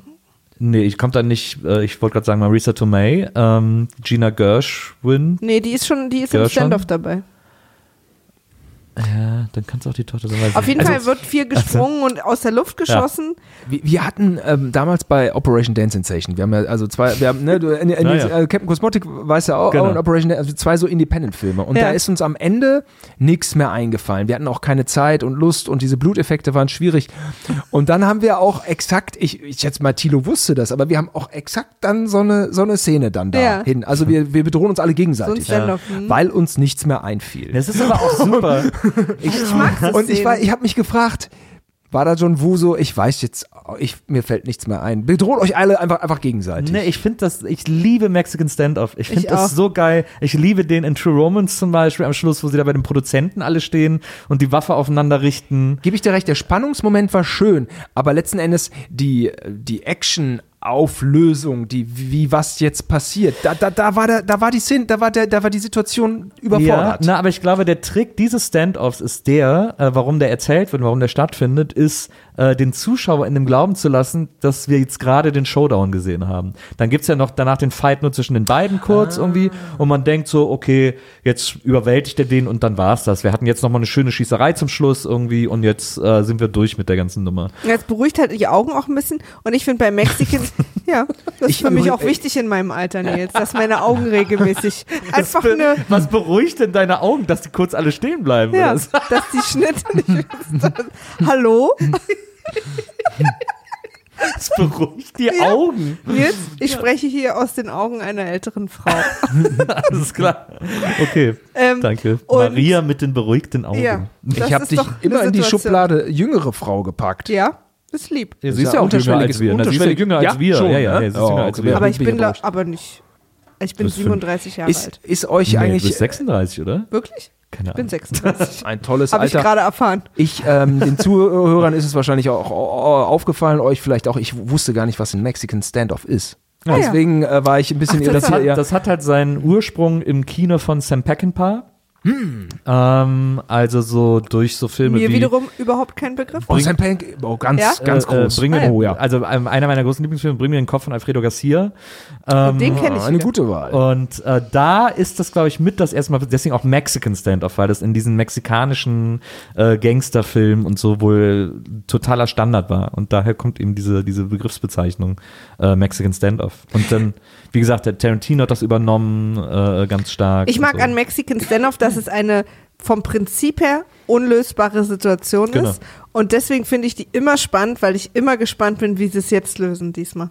Aber es ist, läuft eigentlich immer aufs Gleiche hinaus. Einer schießt dann. Ja. in Und alle aber, Deckung. aber ich sehe mir das dann mit sehr beruhigten Augen an. fand, es war nicht ganz 100% gelöst, aber der, das, da, da gebe ich dir recht, der Trick war, äh, es war auch nicht der Showdown. Ja. Also äh, es kam da ja noch, Ähm, aber es war, ein, war schon ein schöner Moment und alles. Aber Ja, ja. ähm, und da äh, hat er dann auch seine Tauben verbraten und so. Das ist auch das, was Maria gerade meinte, als sie sagte, das sind offensichtlich Vögel, die von Schüssen angelockt werden. Weil sobald der Stand-off losgeht, sind plötzlich noch mehr Tauben im Raum Ja, ich als meine, vorher. in der Regel ist ja ein Schuss und alle Vögel sind erstmal weg. Und da wird geschossen, geschossen und die müssen ja richtig die weg, dass sie überhaupt was sehen. Das ist, äh, äh, das fand ich sehr gut. Wie kommen die denn eigentlich von da dann auf, auf das Boot? Ich habe gerade so ein bisschen Ja, den, dann, den äh, na, also dann erschießen sich alle, blablabla, nur die beiden überleben, gehen raus, äh, kämpfen irgendwie auf, auf dem Rasen ein bisschen weiter. aber es, kommt da dann die Tochter? Genau, da kommt Ah, die ja. Tochter. Dann blöde Situation, die Tochter weiß nichts von der Gesichtswechselsituation und glaubt, dass John Travolta ihr Vater ist, obwohl es ja noch Stimmt. der Nicolas Und Cage im Körper auf den. Ja, und schießt fast auf den, ähm, obwohl Nicolas Cage sie antwortet und sagt, nein, nein, äh, ich bin's, ich bin's und so. Äh, sie ist verwirrt und so, weiß nicht, was sie machen soll. Äh, dann nimmt John Travolta sie als Geisel, um, also John Travolta, also beziehungsweise Nicolas Cage im Körper von John Travolta, nimmt sie dann als Geisel, äh, um Nicolas Cage, äh, in, in dem ja eigentlich John Travolta steckt, äh, zurückzuhalten und fliehen zu können. Und die Tochter checkt das erstmal, okay, das ist wirklich der Böse. Ähm, und äh, Nicolas Cage weiß nicht, was er machen soll, weiß nicht, wie er die Situation lösen soll. Und da fällt der Tochter ein, äh, dass sie ja noch das Messer in der Tasche hat und ihr erklärt wurde von eben, äh, äh, Jo- also Nicolas Cage im Körper von John Troy. Travolta. Der hat ihr ja äh, damals erklärt, als er kurz so Vater gespielt hat, äh, dass man in den Oberschenkel das Messer rammen muss und einmal drehen muss, um Damit den sich die Wunde bewegungsunfähig nicht zu machen. schließt. Genau. Und äh, Auch für uns eventuell mal, wer weiß. Ne? also da, und das ist eben die, der große ironische Moment des Films. Äh, sie erinnert sich daran und macht das dann. Insofern äh, äh, lässt er sie dann los und, und lässt die Pistole fallen oder so und haut ab.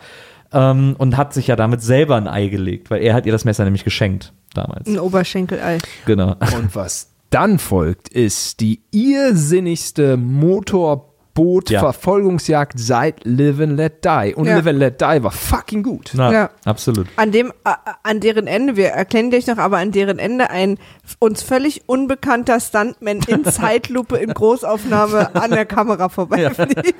Schlecht und Komma schlecht gerendert. Das ist so lustig. Wer ist denn dieser Mann? Wer ist der Mann? Ach so, nebenan ist auch so eine Szene gewesen. Wir haben einfach in die falsche Richtung. Aber da muss man wirklich sagen, äh, da spielt dann John Woo alle seine Trümpfe aus. Äh, Alles, was er kann, alles, was ihn auszeichnet, ähm, alles, was er macht.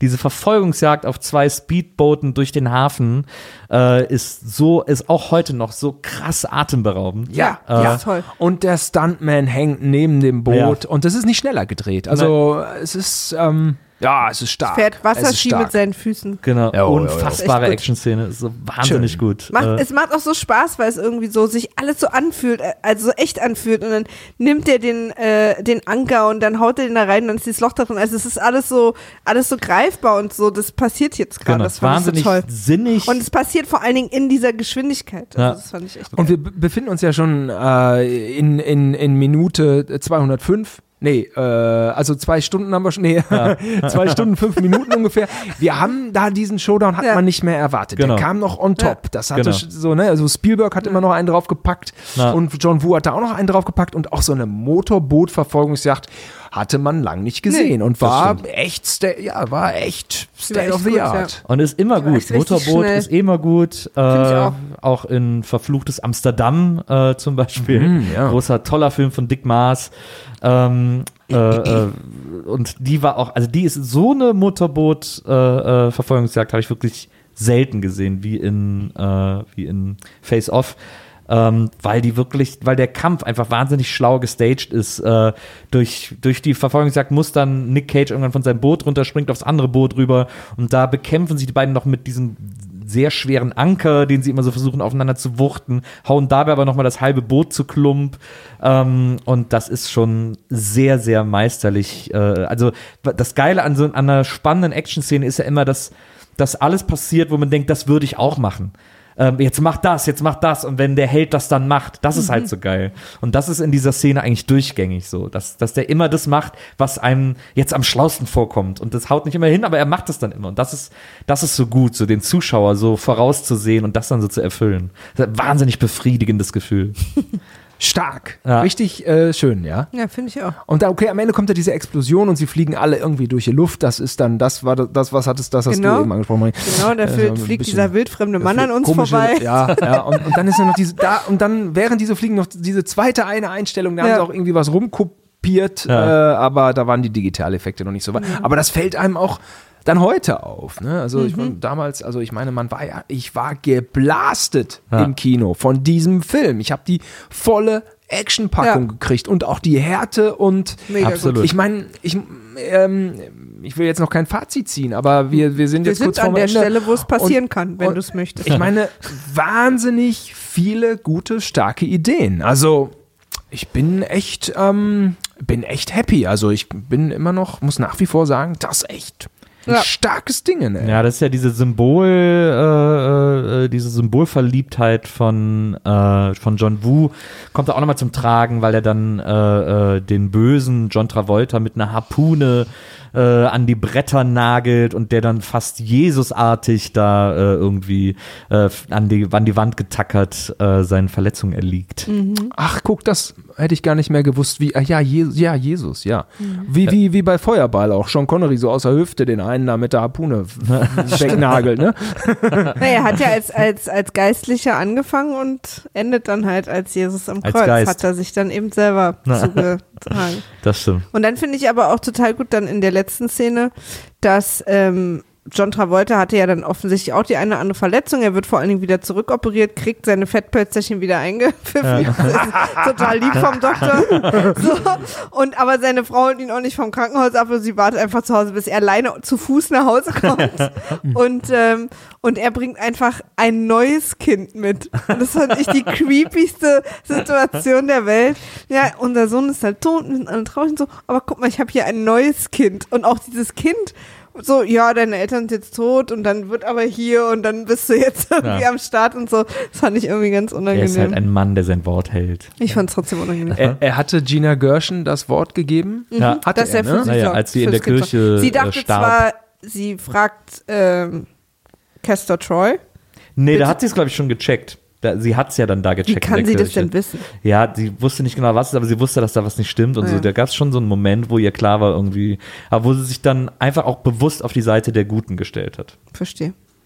Mütterlicher Instinkt. Ja, wollte ich grad Weiß sagen. es nicht. Ja, weil sie auch merkte, dass Castor einfach durchgeknallt ist, dass der einfach nie gut sein wird. Das Mhm. hat sie da, glaube ich, gecheckt. Ist natürlich im Zeitalter der Helikoptereltern eine harte Szene. Hier, äh, wir sind deine Neuen. Ja. So in der äh, Psychologie. Ähm, Das ist natürlich die ultimative ähm, ähm, Happy End, wo es keins geben kann, weil es das andere Kind eigentlich nicht mehr gibt. Aber wir haben einfach ein Ersatzkind bekommen und dann sind alle irgendwie happy. Der auch noch die gleiche Frisur hat. Also wir Naja. sind einfach am Totaler Start. Ersatzsohn. Ja. Ja. und es hebt dann auch wieder so ein bisschen die Grenze zwischen, äh, zwischen Feind und Freund auch auf. Ähm, ja, irgendwie ist ihm der Feind auch dann nahe gekommen. Ja, Auf, Ja. auf Klar. eine Art. ähm, Das Leben von dem, hm, absolut. Ursprünglich sollten das ja, was hast du gesagt, Stallone und Schwarzenegger Ja. spielen, ne? Das finde ich so. Ist das lustig. wahr? Ja. Was das, das, also da, und dann hätten die sich beide totgepumpt, um doller als der andere zu sein und dann zu tauschen, das wäre sehr lustig geworden. Also ich, ich muss ganz Tja. ehrlich sagen, jetzt von heute aus gesehen, jetzt wo ich ihn seitdem das erstmal wieder gesehen habe, ich weiß nicht, ob das schauspielerisch schlechter gewesen wäre. Weil es, man muss das echt leider ein bisschen sagen, es ist wirklich, also John Woo Aber die ist, Art, wie die das gespielt haben, dieses Over the Top, passt einfach so geil zu diesem Film. das stimmt, aber, aber das muss man halt tatsächlich einfach wirklich nochmal sagen, äh, bei, bei allem Fandom und ich, wie gesagt, ich bin ja auch damals reingerannt, weil es John Woo war und ich den einfach immer toll fand. Der ist äh, und war nie ein Actor-Director. Ähm, der ist ein, ein Action, eine Action-Koryphäe und hat wirklich Action-Kino-Geschichte geschrieben äh, mit seinem Look und all den und äh, das war ja wirklich, wenn man sich die alten Hongkong-Filme von ihm anguckt und ich liebe Hardboiled und so, das ist ja der, was aus dem für Ideen gesprudelt sind, Action zu erzählen, ist so unfassbar, wie viel, was wir, was für uns heute im, im Action-Kino Standard ist, von diesem Mann alleine stammt. Ist einfach unglaublich. Das hat der sich alles selber ausgedacht. Ähm, das ist der absolute Wahnsinn. Aber Schauspieler inszenieren war nie, war jetzt nicht seine primäre Superkraft.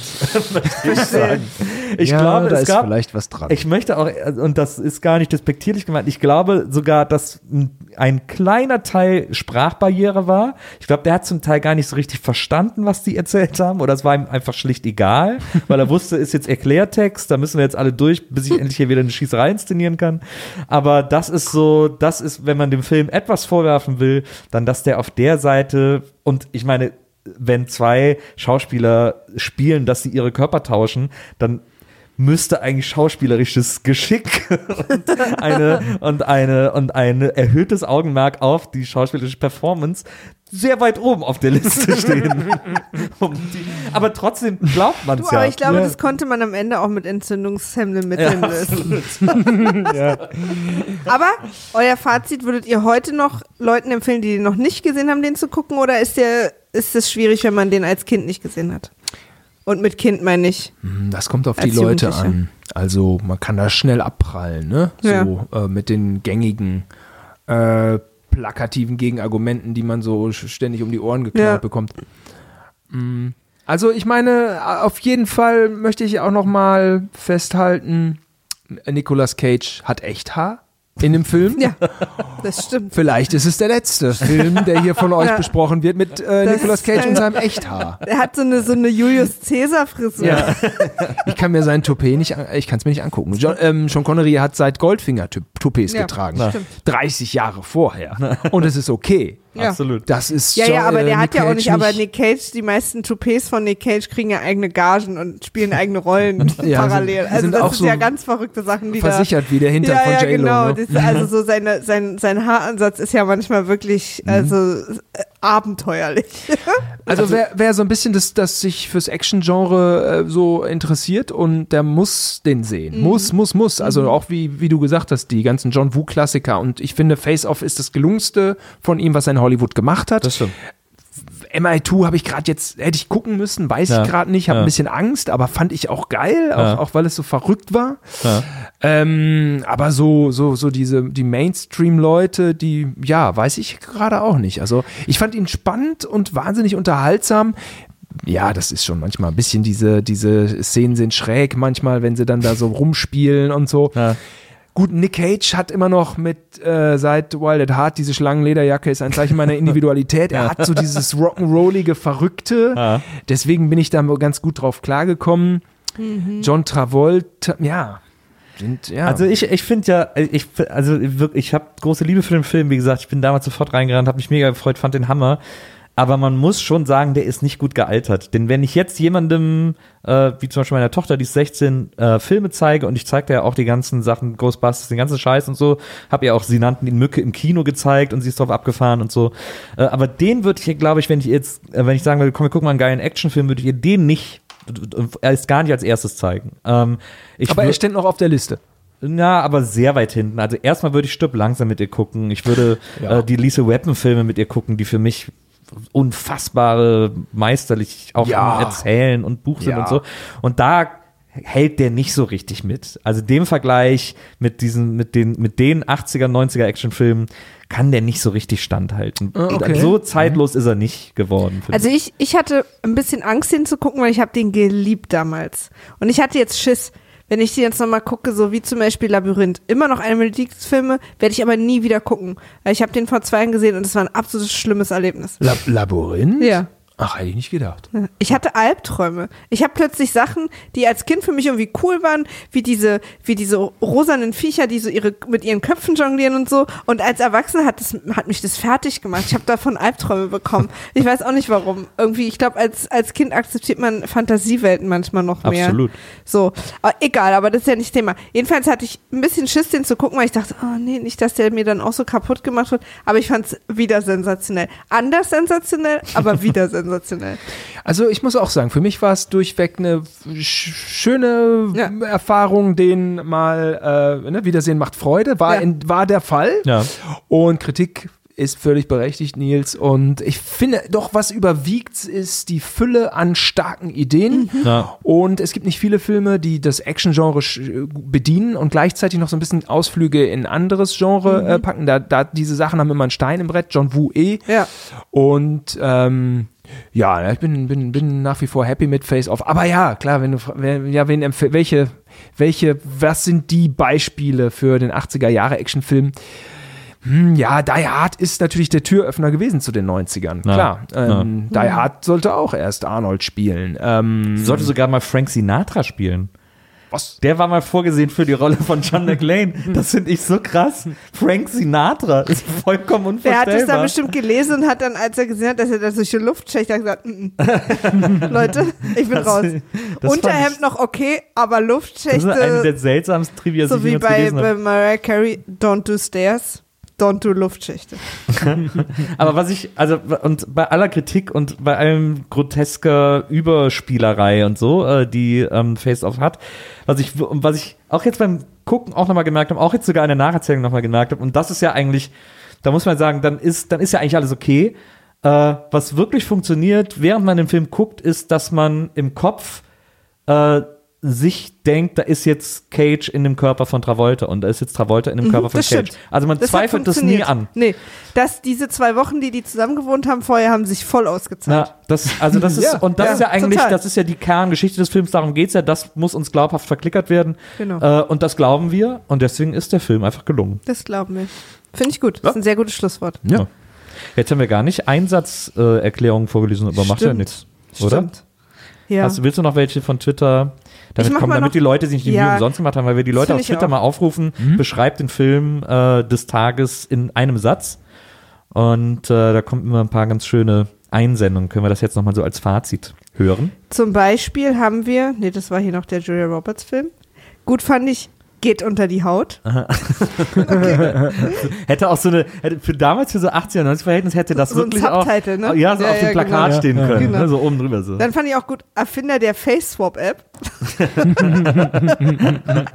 fand ich ganz gut. Ähm, ein Polizist und ein Gangsterboss tauschen durch moderne Medizin ihren Körper, leben für einige Zeit das Lebens an und bekämpft sich. Okay, aber erkl- erzähl's einfach nach, aber das war eigentlich auch die Idee.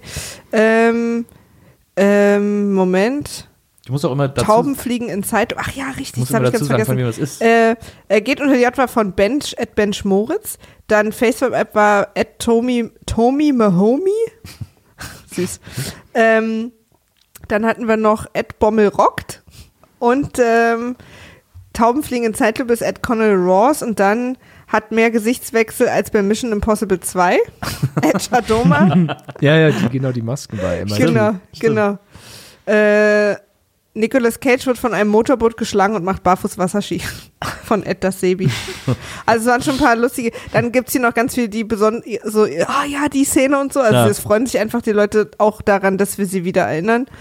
Ähm, Sehr schön. das, äh, oh, hier ist ein äh, kritische, kitschiges Zeitlupen-Action-Ballett, das leider seinen damaligen Zauber für mich verloren hat von Ed der Schlot. Na. Das äh, für mich. Aber wenn, wenn John Woo das liest, äh, und der liest ja die Tweets auch, denke Ja. ich, Da und wenn geh er den aus, ja. Action-Ballett, dann ist der happy. der liked Denk immer auch. alles bei mir. Das finde ich manchmal ein bisschen arschkriecherisch. Aber man muss ja selber wissen. Lieber Simon, vielen Dank, dass Ja. du unser Gast warst. Äh, gerne. das war ganz toll mit Ja. dir. Äh, Eigentlich über muss man nämlich sagen, dass dieser Podcast ist, die eigentliche Konzept dieses Podcasts ist, ähm, dass wir mit Menschen, die wir wahnsinnig gern haben oder äh, gerne kennenlernen, jetzt wie in meinem Fall, äh, über tolle alte Filme reden können. Ja, So, den Rest richtig. haben wir uns einfach ausgedacht. Macht, macht Sinn. Ja. Äh, ja, war, war eine schöne Stunde hier bei euch oder zwei. Ja, Äh, schön, dass schön. du da warst. Dankeschön. Ja, danke, danke, dass ich hier sein durfte. Danke, Simon. Äh, danke, Maria, dass du heute wieder mir so schön äh, beiseite standst und äh, wir uns diesen Film angucken durften. Und vor allem danke an die Hörer, dass ihr dabei wart. Und ähm, ihr könnt uns Filme empfehlen, aber wir haben ja ein wahnsinnig feststehendes Konzept, deswegen interessiert uns. Könnt ihr es auch lassen. Genau. ich hoffe, wir hören uns nächste Woche wieder. Äh, Wenn es wieder heißt, Wiedersehen macht Freude und bis dahin. Tschüss. Macht's gut. Tschüss. Tschüss. Was?